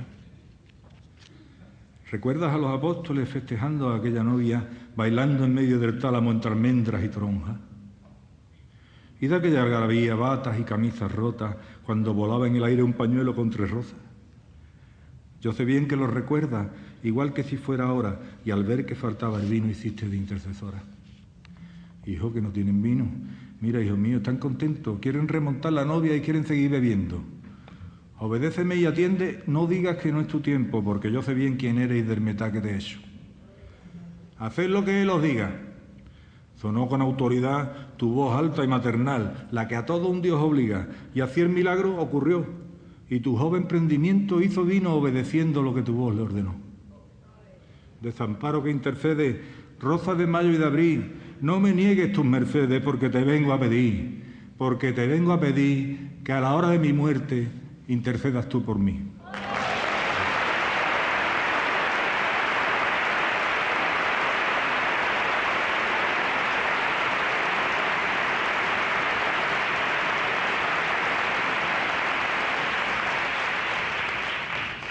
Gracias. Mi primer amor de niño fue la pintura. Y en Santiago, donde pasé muchos años felices de mi juventud y de mi vida, había un pintor que se llamaba Juan Grande. Pintaba motivos flamencos y también de Semana Santa. Y como quise ser pintor y no lo fui, mi cariño hacia él estaba lleno de admiración, porque yo veía que Juan tenía el bendito don del don de flamenco en su pintura. Los que tuvimos la inmensa suerte de conocerle bien, podemos ver reflejados en las pinturas de Juan Grande los inolvidables momentos que hemos vivido juntos en su casa de la calle Márquez de Cádiz y en bautizos, bodas, incluyendo muchas celebraciones flamencas. Sus pinceles se quedaron huérfanos de él demasiado pronto. Un genio incomprendido, Juan Grande. Por eso escribí una letra que canta mi compadre Luis Zambo que dice, por la calle de la sangre lloran lágrimas de pena los pinceles de Juan Grande. En mi memoria siempre estará mi querido Juan Grande de mi corazón, pintor amigo mío y devoto de Jesús del prendimiento y estoy convencido de que hubieras pintado más de un cuadro con motivo de que ahora el prendimiento ha vuelto a la capilla de la de San José. Como sabéis, no es la primera vez que el prendimiento se cobija en el asilo de San José. Hace ya muchos años, el conde de los Andes recitó en su pregón de Semana Santa unos versos de mi padre que comenzaban así. Ayer entré en la capilla del asilo de San José y me hinqué de rodillas ante un divino clave. Y meditando en ese moreno clavel y en cómo se lo llevan preso, me viene a la memoria una letra gitana por bulería por Soleá, que se la escuché a nuestro querido tío Manuel Solvera y dice así, porque yo voy como el que iba preso, detrás camina mi sombra, delante mi pensamiento. Tiene mucho sentido esta letra porque todos nosotros también vamos presos como eso del prendimiento. Detrás camina nuestra sombra, con todas las cosas que inexorablemente pertenecen a nuestro pasado, con todos nuestros errores, con todo lo que perdimos y lo que no volverá, con todo lo que pudimos hacer y no hicimos, y con todo aquello de lo que nos arrepentimos pero que ya no podemos cambiar. Delante va nuestro pensamiento intentando volar, soñando alcanzar nuestros anhelos, todo aquello que queremos y que a veces se nos antoja lejano e inalcanzable. Y en medio, en medio estamos nosotros presos de nuestra sombra y de nuestro pensamiento. ¿Quién habrá sido el genio que inventó esa letra? ¿Y qué tendrás tú, Padre mío del prendimiento, que al verte provoca en mí sentimientos tan conmovedores? ¿Qué será eso tan profundo que hace que con solo mirarte me transmitas una paz y un consuelo que me hacen sentirme bien y seguro, porque sé que tú cuidas de mí? ¿Será que la fe que, de los que yo tanto he querido, que han sentido lo mismo que yo, se ha quedado prendida en ti y que tú me la transmites? ¿Será que te llamas prendimiento no solo por ir preso, sino porque tienes la virtud de prender y guardar en tu sagrado corazón los sentimientos de los que a ti acuden a buscar consuelo? No lo sé, pero perdóname, Padre mío, Jesús del prendimiento, si me atrevo a decir que creo que sé lo que tú sientes cuando te miro. En los bancos del asilo de la calle de la sangre me siento y busco cobijo de mis penas y mis males. Y en tu presencia bendita, al mirarte prendimiento, Siento una paz infinita que me conmueve por dentro. Será el querer que te tengo el que me hace imaginarme que de quedo y en secreto oigo que empiezas a hablarme.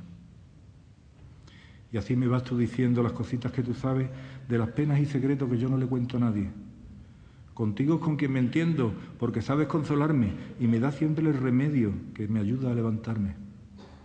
Pero a ti quien te consuela, prendimiento de mis carnes, y quién te da tanta fuerza para seguir adelante. Si este loco mundo es un lugar de amor desierto, donde todo es al revés, donde hasta los sentimientos los corrompe el interés. Si los hombres de esta tierra se han vuelto tan terrenales que dicen paz y hacen guerra por los tristes dinerales y en medio de aquel silencio sentí que me contestaste que para seguir sufriendo tan solo el amor te vale. Por eso eres el maestro de la luz y del querer, el que siempre está dispuesto a perdonar otra vez. Y a pesar de tanto tiempo de sufrir y padecer, en la cara te estoy viendo cómo te sigue saliendo la raíz de tu querer.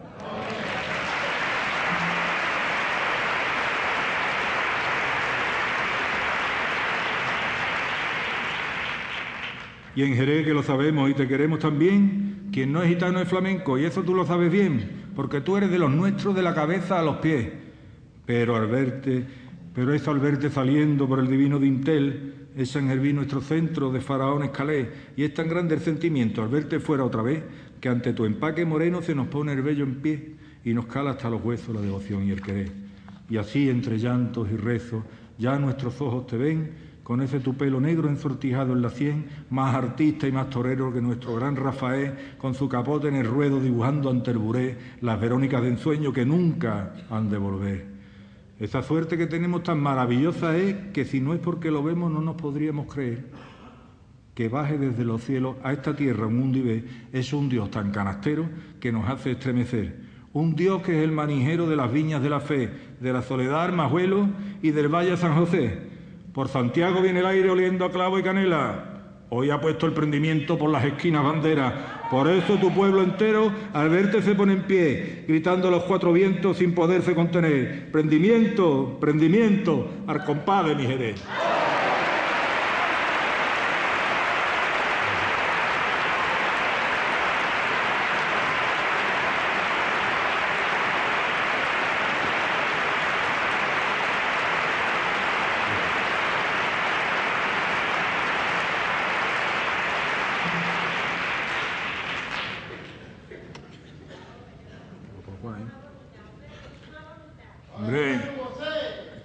El material que tenemos muy bueno. Nos quedó sea un gran problema.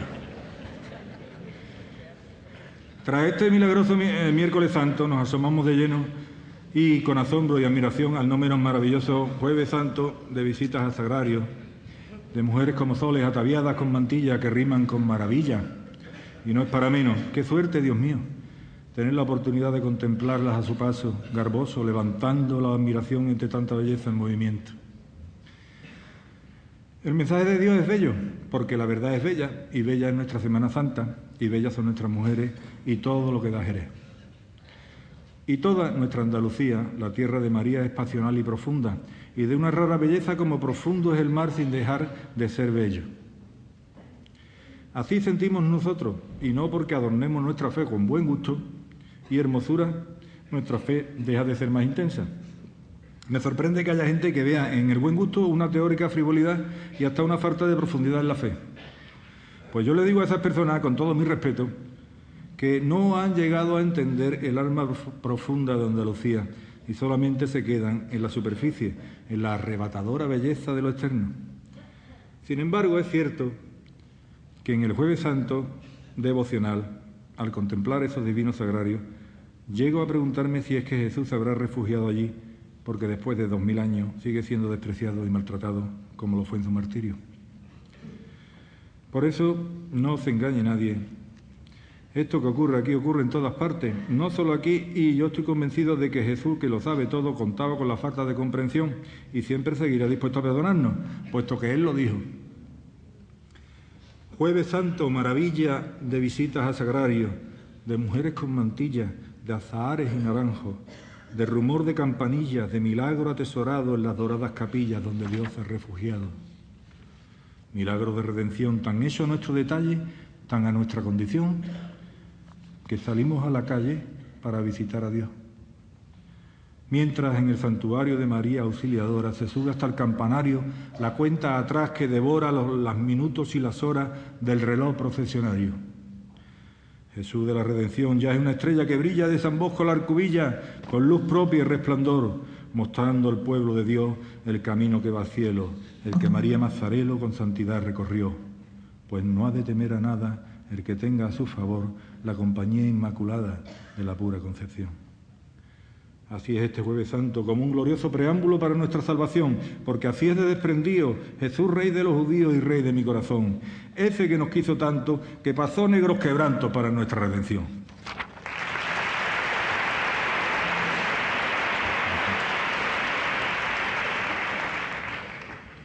A mí no me gustan las medias tintas. Si alguna vez ha puesto, ha puesto fuerte, si no, no lo hago. El riesgo de apostar fuerte es que se puede perder mucho. Eso es claro, pero si no se hace tampoco se puede ganar mucho. Asimismo se puede apostar algo material o no, incluso se puede apostar el propio destino. Apuestas y desenlaces pueden ocurrir en un segundo, como le pasó a Dimas, el buen ladrón, que apostó por Jesucristo en el último instante de su vida y ganó. La historia del buen ladrón y del mal ladrón tiene mucha amiga. Indudablemente ser amigo de los ajenos es malo. Pero ¿qué es ser un ladrón? ¿Es solamente ladrón el que roba algo material de mayor o menor valor? En nuestras leyes hay una figura que es divertidísima, si no fuera por lo triste que es que en el fondo la haya. Y esa figura es la, de que, la que protagoniza el que hace una apropiación indebida. O sea, al que se le confía algo, algo de valor material o lo maneja y se apropia de ello. Esto tiene menos pena que el robo robo, aunque no deje de quedarse con lo ajeno. También es robo quitarle la buena fama a otro usando la maledicencia. Como ya os había dicho anteriormente, incluso hay quien se apropia de ideas de otros y dice que son suyas. Y es que toda clase de cosas materiales o no pueden ser objeto del ansia del ratero. A este respecto recuerdo una letra que cantaba Camarón que dice, Señor alcalde mayor, no le pegue usted a los ladrones porque usted tiene una niña que roba los corazones. Y es que también se pueden robar los sentimientos y te pueden robar la alegría y hasta la felicidad. Recuerdo otra letra que canta mi compadre Luis Zambo que dice, me pesa de haberte hablado, la alegría de mi cara gitana te la ha llevado. Jesús fue crucificado entre ladrones para cumplir la escritura que dice, y fue contado entre malhechores. Jesús mío de mis amores, que por cumplir la escritura te entregaste a vejaciones sin sabores y torturas. Que hasta tus maltratadores, por darte más amargura, más afrenta y más dolores, juntaron con mano dura a un justo con malhechores, a la luz con la negrura, a un santo con dos ladrones, al cielo con la basura. Yo, que soy con tus desvelos, injusto como un ladrón el que con mano de hielo te roba tu corazón, el que no te da consuelo a cambio de tanto amor. Perdóname que me atreva a mirarte cara a cara, aunque de ti no merezca ni siquiera una mirada. Virgencita de las lágrimas, bonita donde las haya, son tus lágrimas lucero de luz tan aristocrática que prefieren más que al cielo posarse sobre tu saya. Y a ti, divino clavel, que vas llorando al Calvario, a veces divino palio, voy a atreverme a pedir, aunque te pida un milagro, que no te olvides de mí, Tú que eclipsas sol y luna con tus lágrimas divinas, pídele que me redima a ese Jesús de tu amor, lo mismo, lo mismo que hizo con Dima, aquel que fue el buen ladrón.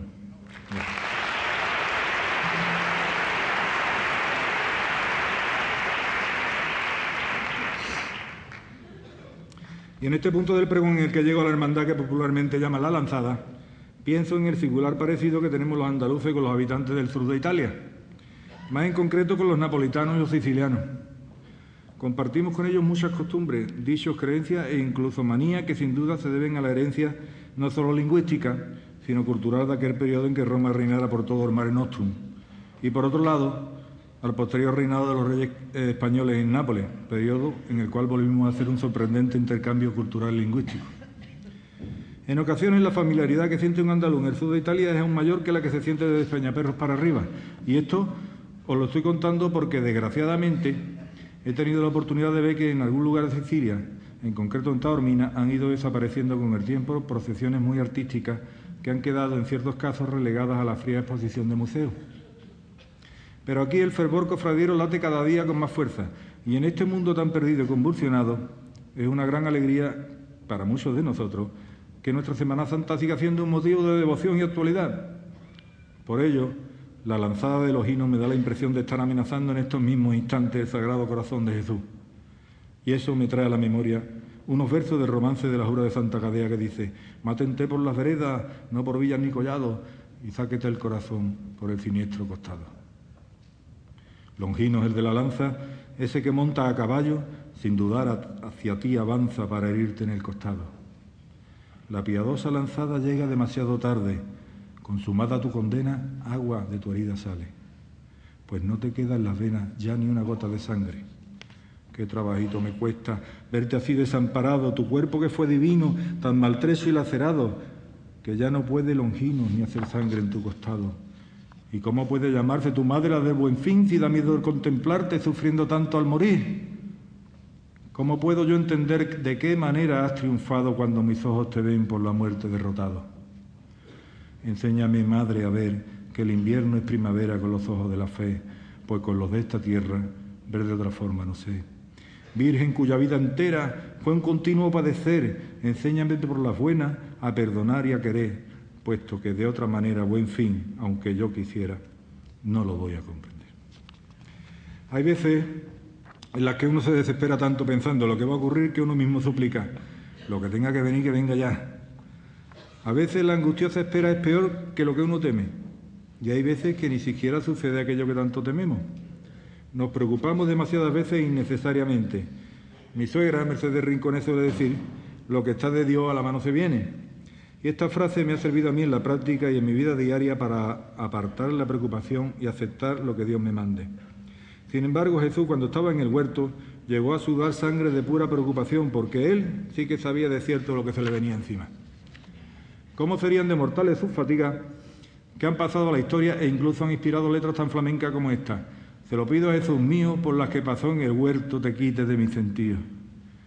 Huerto de Gesemaní. En el péndulo del tiempo tus más negros pensamientos no dejan de ir y venir. Como hombre temes morir y hasta escuchas en el huerto campanas tocando a muerto que están doblando por ti. Y aunque al cielo de negrura mires una y otra vez, suplicando a las alturas que cambien de parecer, ya apenas te quedan dudas de lo que va a suceder y ese cáliz de amargura te lo tendrás que beber.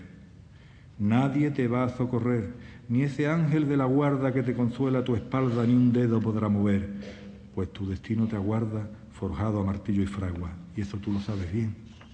Y si te acompaña un ángel, otro del cielo bajó a acompañar a tu madre, la de la confortación, esa que sale a la calle entre divinos varales con un mágico esplendor, porque hasta Santo Domingo los ángeles del Señor bajaron del cielo mismo por salir en procesión. Y es que mi Jerez entero, rebosando devoción, es un trocito de cielo que en la tierra puso Dios.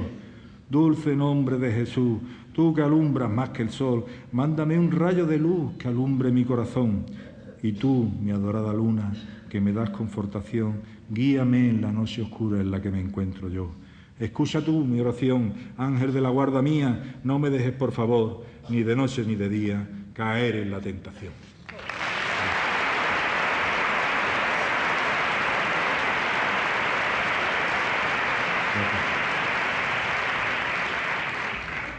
Los domingos yo iba de niño con mis abuelos José y Rosario a oír misa de San Dionisio, misa que celebraba el padre don Luis Bellido, famoso por la ligereza con que hablaba, motivo por el que la gente le decía al padre Bellido el padre bicicleta nuestro original padre Bellido tenía una gracia que le salía a relucir durante sus homilías, las cuales solían ser toda una delicia. Fijaros si tenía gracia que bromeaba diciendo que él era el bellido, el bellido barato y el otro el bellido caro, refiriéndose a Monseñor Bellido Caro, el obispo que teníamos por entonces. Yo le cogí mucho aprecio y recuerdo que era todo un acontecimiento para mí el asistir a misa, a la misa que él celebraba los domingos.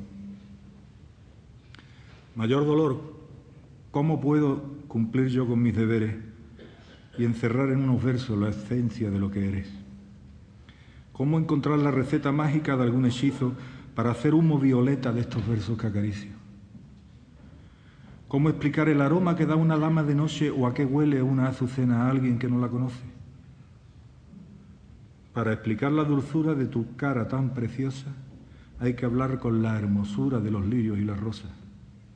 Es pintar sin tener lienzo con palabras en el aire lo que se siente por dentro mayor dolor al mirarte. Es conocer el idioma de los pájaros del cielo, es hablar con tu corona la lengua de los luceros. Es como querer saber de qué materia es el arte, de qué color el querer, y es la locura más grande pregonarte, eso lo sé, pero sé que al contemplarte se me pone el alma en pie. No sé explicarlo mejor.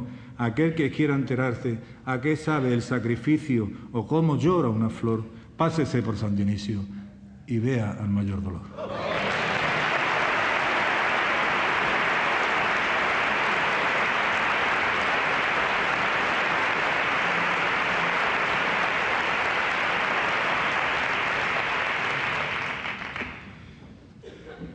Llegamos al Viernes Santo madrugada, o Jueves Santo madrugada, como queramos ver. Y en concreto de San Miguel nos llega una de las cofradías de más solemnidad de las que procesionan en Jerez. El Santo Crucifijo de la Salud impone tanto por su imagen misma como por las perfectas proporciones de su maravilloso paso de misterio, y el verlo me hace reflexionar, abriéndome los ojos a esa realidad divina que mis ojos terrenales ignoran tantas veces. Esta noche, Señor, me he dado cuenta que al contrario que tú no he sido bueno. Ya muy tarde, pasado los 50, de mi ciega soberbia me arrepiento. Ya me duele mirarme en el espejo, despedir al extraño aquel que era, recibir sin excusas al invierno, deshilar el ovillo que me queda. Mas no quiero volver ni aunque pudiera ser joven y a ser sordo de nuevo a tu voz, a tu voz y a tu amor que me consuelan, pues mi vida sin ti fue un puro infierno.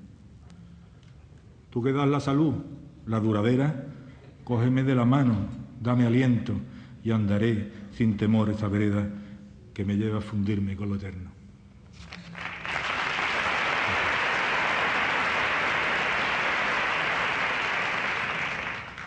Y es que hay cosas que hieren al recordarla porque quieres y no puedes volver a vivirlas tanto que a veces sueño con ellas y las vuelvo a vivir. Y además, como soy, soy consciente de que estoy soñando, la saboreo despacio y con emoción porque sé que se van a esfumar cuando despierte. Esto os lo digo porque ahora me asalta el recuerdo de una noche fría de un Viernes Santo jerezano en la que fui con un ser que yo adoraba a la plaza de San Miguel a ver salir al Santo Crucifijo de la Salud y a su madre, la Santísima Virgen de la Encarnación. Encarnación dolorosa, tienes la cara morena como una mujer hermosa de Jerez de la Frontera. Yo nunca me olvidaré de esa fría madrugada en la Plaza San Miguel, en la compañía adorada del que un día se me fue, mi tío Antonio Gallardo, gitano de alma de nardo, el mejor que había en Jerez. La marea de fervor que levantaste a tus plantas me hizo un nudo en la garganta de incontenible emoción, mientras que en mi corazón se me clavó la saeta que tan gitana cantó aquella noche quieta, Mairena desde un balcón. Cien añitos que yo viva, cien añitos, cien años recordaré, tío Antonio, esa salida que junto a ti contemplé. Y sigue abierta la herida, porque al pasar cada vez encuentro allí suspendida la memoria que dejé, porque me dejé prendida una parte de mi vida en la Plaza San Miguel.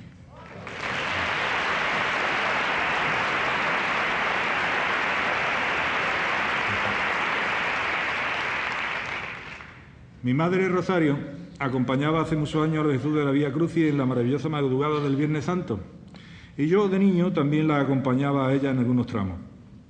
No puedo olvidar la belleza mística de estas noches ni el imponente sentimiento mágico que se apoderaba de mí y que ahora experimento dulcemente recordarlo. Viernes Santo madrugada, noche bella que amenaza a la sangre del cordero, donde el aire frío lanza brisas como un ballestero.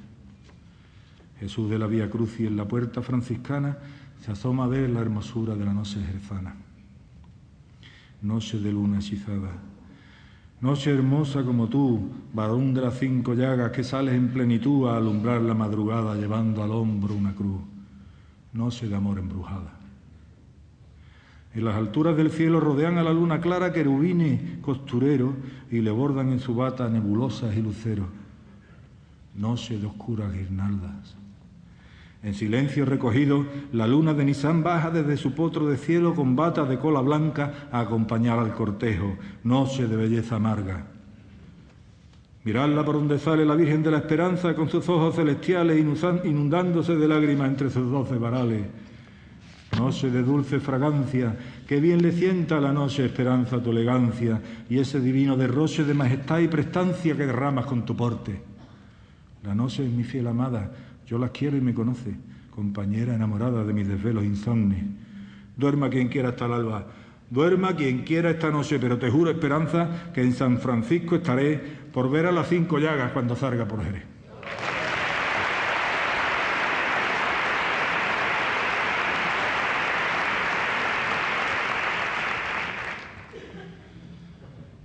Jerez, mucho Jerez, milagrosa cuna del arte flamenco que se levanta cada día con la inspiración encendida del duende inagotable que nos dice al oído que hay que vivir la vida apasionadamente porque somos millonarios en arte y alegría.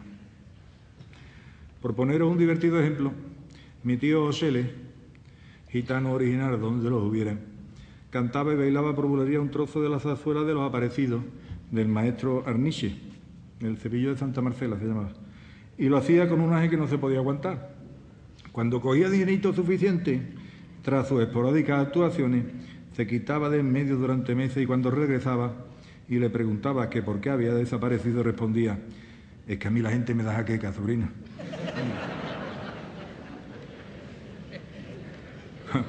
Como os digo, era tío Sele, un hombre de mucho ángel, y al preguntarle que de dónde sacaba tanta inspiración, contestaba, mi sentido es un maniantá, sobrino.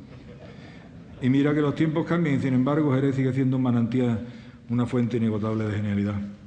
Por eso la vida hay que bebérsela apasionadamente, sí, apasionadamente, palabra que viene de pasión. Y nuestra pasión está tan viva que nos lleva a sentirnos familiares entre la vida y la muerte con nuestra Semana Santa, que también está viva como nuestro arte, porque Andalucía es un jardín pasionalmente romántico, único en el mundo, que florece cada primavera con flores nuevas, que nosotros sembramos, como dice esta letra, yo sembré en una maceta la semilla del encanto, me nació una violeta. Allí arriba en el Monte Carvario hay una bandera que bien puesta está, y el que quiera sentar plaza en ella, Jesús Nazareno va de capitán. Inexorable la noche se apodera del ocaso, echándole a los cerrojos, echándole los cerrojos a las puertas del espacio. La tiniebla, que es su amiga, se adelanta alquitranando sendas a la madrugada que continúa avanzando. Y cuando llega a Letrán, el cielo es de un negro raso cuajado de lentejuelas misteriosamente mágico. José González Pepillo, aunque no en cuerpo, en esencia, abre el divino cortejo con elegancia torera. Las hermanas de Jesús de púrpura penitencia, portando negros faroles, ya salen por la cancela. Cristina parece el delta de un Nilo egipcio morado, con luciérnagas violeta que avanzan por sus dos lados. El paso del nazareno, dorado barco de lirio, navega contra corriente de faroles y de cirios luciendo imponente planta, su majestad nazarena, bandera sienta en la plaza de Jerez de la Frontera.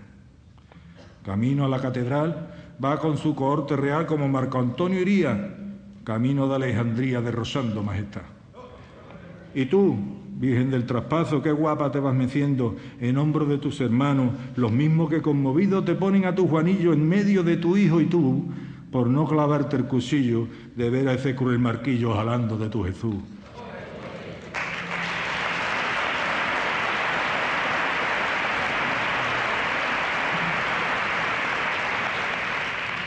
Allí arriba en el Monte Carvario hay una bandera que bien puesta está.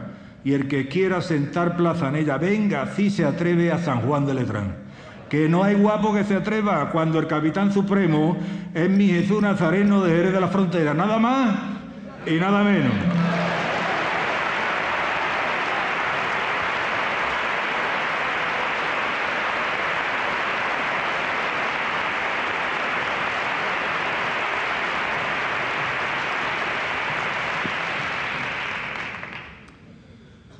La Buena Muerte y María del Dulce Nombre han significado mucho en mi vida por motivo de familiaridad y proximidad, cuando yo vivía en Santiago, y porque mi hijo Antonio también procesionaba en la madrugada con esta hermandad. Siempre me ha llevado la atención la serenidad solemne del Cristo de la Buena Muerte, que hace un precioso contraste con la bella dulzura de la Virgen del Dulce Nombre. Recuerdo que en mi juventud escribí esta cofradía una plegaria que dice así: Viernes Santo Jerezano, noche de la Buena Muerte Hay un manto de silencio que va cubriendo a la gente y se escucha una saeta entre los naranjos verdes. Viernes Santo Jerezano, noche de luna y de bronce, llora a mares su dulzura la flor de la calle Ponce, la reina de Santiago, María del dulce nombre. Se duerme la catedral soñando en la lejanía con rumores de varales y sombras de cofradía. Que no te venza la pena, sigue adelante María, que la miel que hay en tu nombre endulzará tu agonía. Que no te venza la pena, camina Jesús, camina, que las sombras de la noche serán luz al tercer día.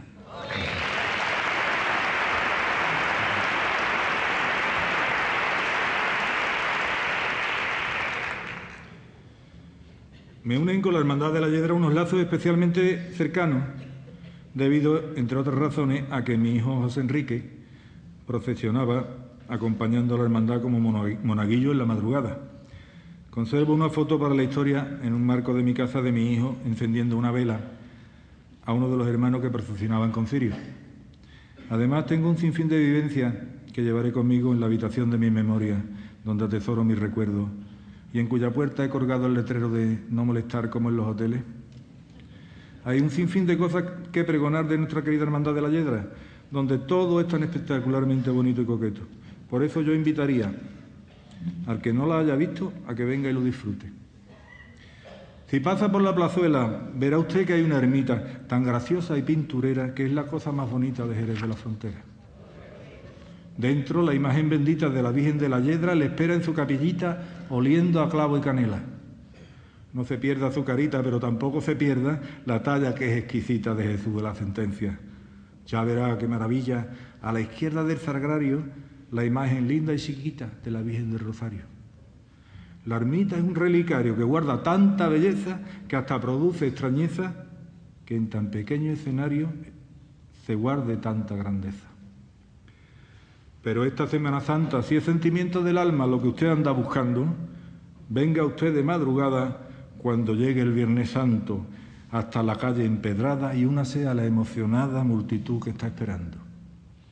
Vea cómo sale el paso de Jesús de la sentencia y cómo lo van llevando con artísticas cadencias.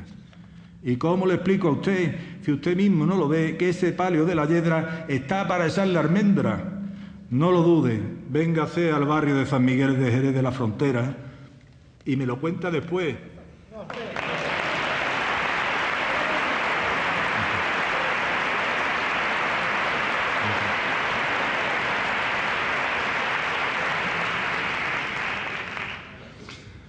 El arte de la letra flamenca tiene una cualidad muy buena, que es la de resumir en muy pocos versos toda una historia completa. También es capaz de sintetizar tomos de sabiduría en breves palabras.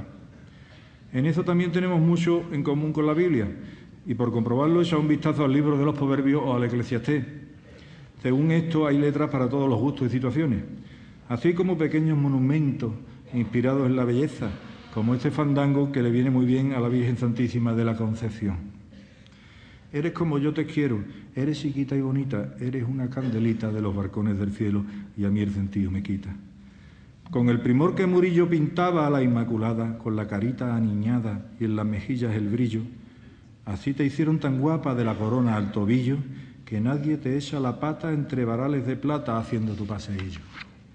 Qué bien le siente esa saya a tu talle de junquillo, y tú al verte engalanada sales con gracia hechizada por las calles a lucirlo, y a todo el mundo seduce, porque en tu saya han bordado ese vestido de luces por manzanares donado que tanto brilla y reluce. Tú me llevas por las viñas a sentir con emoción con esa cara de niña vendimiadora de amor. Por eso te quiero yo, con el infantil dolor de tu cara jovencita que me mueve a devoción, Virgen de la Concepción, que coronada y bendita va sufriendo la pasión.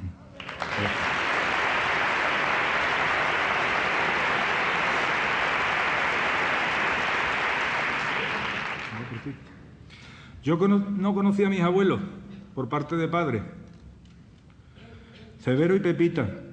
Ella, que murió cuando mi padre apenas tenía tres años, vivía con mi abuelo en la calle Santa María de la Merced del barrio de Santiago, donde quedó encinta de mi padre Antonio.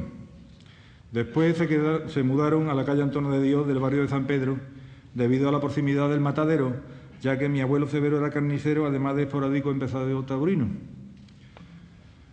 Calle de los Bizcocheros, esquina Antona de Dios, donde el templo de San Pedro le da la mano a los dos. Allí en un tiempo vivieron los que el tiempo se llevó, los que fueron mis abuelos, mi Pepita y mi Severo, que nunca conocí yo. ¿Cómo olvidar cuando paso por la iglesia de San Pedro que estoy en el mismo barrio donde felices vivieron? Si en tu pila de bautismo mi padre se bautizó y allí en ese mismo sitio don Luis lo eternizó. ¿Y cómo olvidarte a ti, Virgen mía de Loreto, que eres el blanco jazmín de ese templo recoleto? A ti, patrona del aire, la que subió en cuerpo y alma a los prados celestiales como una paloma blanca, y allí le das el consuelo a los que un día se fueron, yo te pido, reina mía, que cuides de mis abuelos, los que se fueron un día a las alturas del cielo.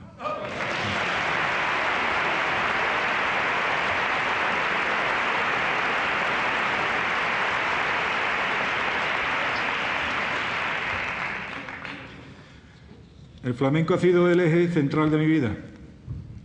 Como gitano he sentido y sigo siendo muy feliz con mi familia, que es gitana, y he procurado por todos los medios a mi alcance vivir gitano de día, de madrugada, a la hora que fuera. Pero al verte tan flamenca y tan bonita, Virgencita mía del Valle, me acuerdo de una letra popular que dice, el tiempo y el querer hicieron una contrata, y lo que el querer compone, el tiempo lo desbarata. Porque precisamente eso no te pasa a ti, Virgencita del Valle. Tú has seguido siendo siempre eternamente joven, casi niña y el tiempo no te amenaza ni te desbarata. De las flores celestiales eres la más atrayente, Virgencita mía del Valle, siempre te llevo presente. Eres como a mí me gusta, personal y diferente, más flamenca que ninguna, más gitana simplemente. Por ti no pasan las lunas, el tiempo es indiferente, morenita de aceituna serás niña eternamente. Estaba escrito en tu cuna y en los libros más cabales que no habría nunca ni una que a bonita se te iguale. Fue un divé que es canastero quien de mimbre te hizo el talle y sus mismas manos fueron llenas de amor y detalle las que con primor te hicieron ese moreno semblante. Por eso al verte en la calle te dices eres entero Gitana guapa, te quiero, qué bonita te parieron, y no hay lengua que se calle, porque los duendes fragüeros brillan en tus ojos grandes, que son dos carbones negros de la fragua de Tijuana. Y es que te hizo tan bonita, que el verte las penas quita, virgencita mía del valle.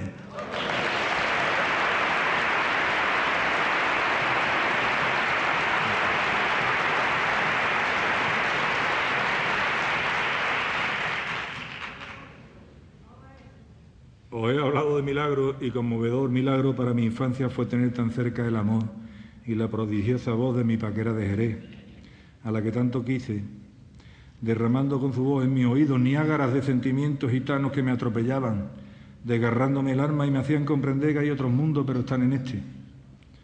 Todavía hoy no comprendo cómo pude sobrevivir a aquel tren arrollador, arrollador de cante y de sentimientos. Cristo de la expiración. Ole mi Cristo valiente que mira al cielo de frente entre la luna y el sol. Así es como te quiero yo, echándole gallardía al toro de la agonía, derrosando no. Cristo de la torería, que burla al torito fiero, mirando con valentía a los tendidos del cielo. Calorró de cuerpo entero, que en la palma de la mano llevas escrito un letero diciendo, yo soy gitano. No hay ninguno como tú, que el martirio lo haga fuerte ni que desprecie a la muerte irradiando plenitud. Muero de ganas de verte por el barrio San Miguel, donde yo aprendí a quererte, donde mi infancia dejé. Elige el nombre que quieras, el Cristo de las melenas, o te parece mejor el del Cristo de la vela, o el de San Telmo, Señor, o puede ser que prefiera Cristo de la aspiración de de la frontera. Yo te llamo con razón Cristo de la inspiración del duende de mi paquera, la que tiene en la plazuela el monumento a su voz.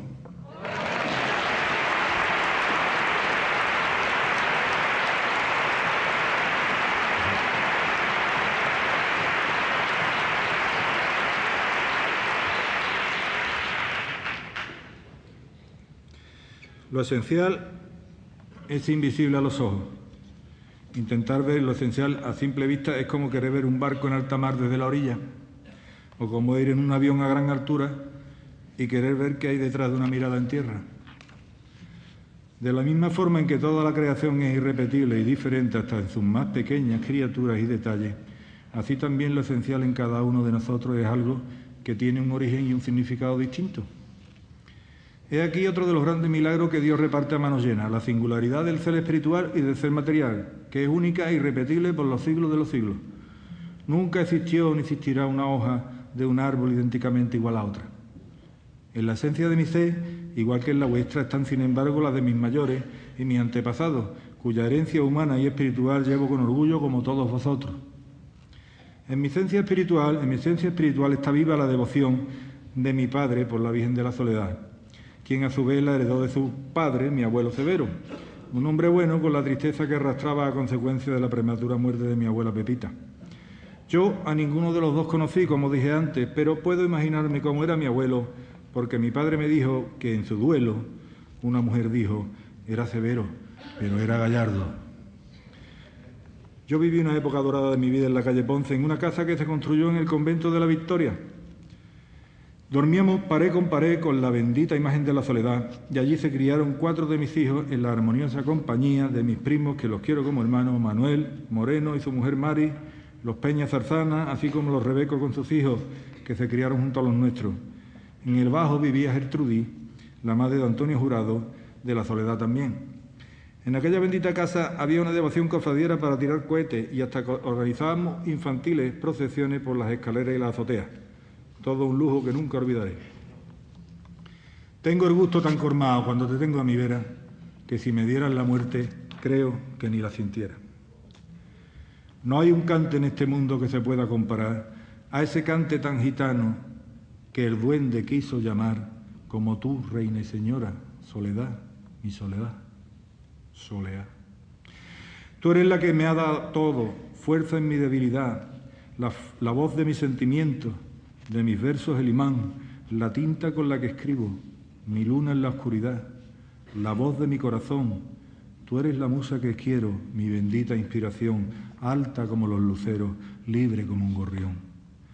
Yo sé cómo te preocupan los que han perdido la calma, los que un tsunami de pena los ha dejado sin alma, los que sin vivir caminan soledad del alma mía, de la casa a la oficina, preocupados todo el día, los que el mirar hacia el cielo o hacia el suelo les da igual, los que no tienen consuelo, los que ya no pueden más, los que asisten a su duelo sin haberse muerto ya, los que sin nombre, los aquellos no se pueden nombrar, los que persiguieron sueños que no pudieron lograr, los que pensaban que el tiempo nunca se iba a agotar, los que inocentes creyeron que nunca vendría un final, los que enamorados dieron alma, vida y voluntad, pero a cambio recibieron traición y deslealtad.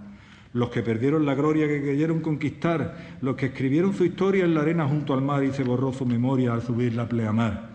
Los que piensan que el infierno no existe, pero están ya consumiéndose en el fuego de su propia vanidad los que no ven que el cielo se puede experimentar si en este mundo terreno te echas con fe a caminar, te preocupa en soledad los que piensan que el maná no ha de venirles del cielo y se olvidan de rezar.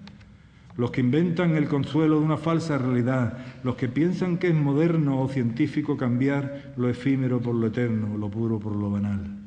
Te dan pena, como no, los que han pasado tormentos que matan el corazón aunque le sigan latiendo. Te preocupan porque sabes los que no queda al final vanidad de vanidades, solamente vanidad, soledad de soledades y tan solo soledad.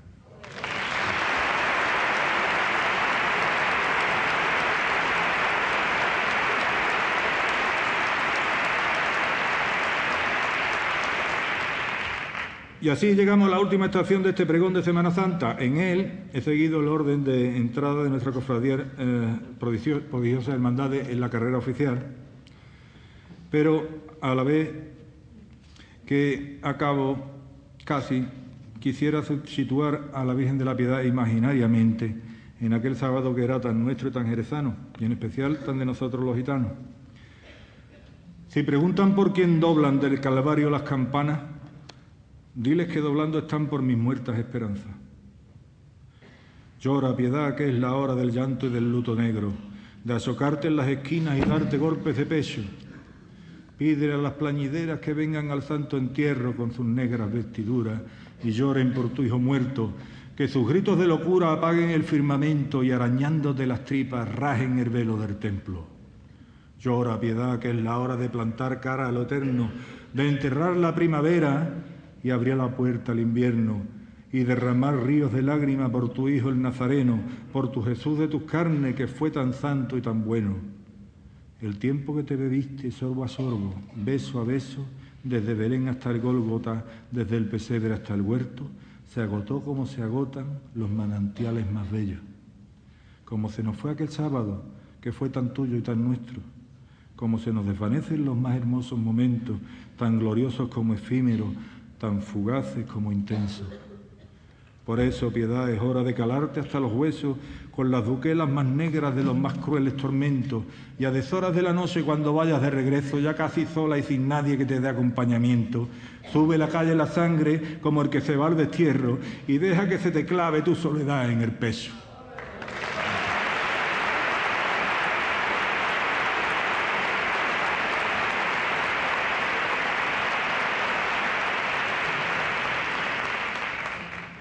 Y termino ya agradeciendo vuestra asistencia y paciencia y recordando gozosamente que Jesús resucitó y por lo tanto nuestra fe es alegre y confiada. Y acabo pidiendo que Dios os bendiga y como podáis, podéis esperar, ahora que me conocéis un poquito más, inspirándome en una de nuestras letras gitanas por bulería. Qué cosita más sensible pelear con la muerte y alcanzarla era imposible. Con naipes envenenados ya se han jugado las cartas y aunque la muerte ha ganado en la primera jugada, no penséis que no ha existido, no imaginéis que se ha muerto, no lloréis porque se ha ido. Y no digáis que fue un sueño. Con la fe me explico yo lo que no explica la ciencia, pues la fe, que es don de Dios, no repara en apariencia, y así la resurrección vendrá a ponerle sentido a ese martirio sufrido para nuestra salvación. Por ti apuesto, mi Jesús, la tuya es la suerte mía, si por ti fue tu agonía, si por mí fue tu agonía, voy contigo a cara o cruz, tras la cruz de esta moneda, triunfándote de ver, pues contigo no hay quien pueda, contigo, ¿quién va a poder?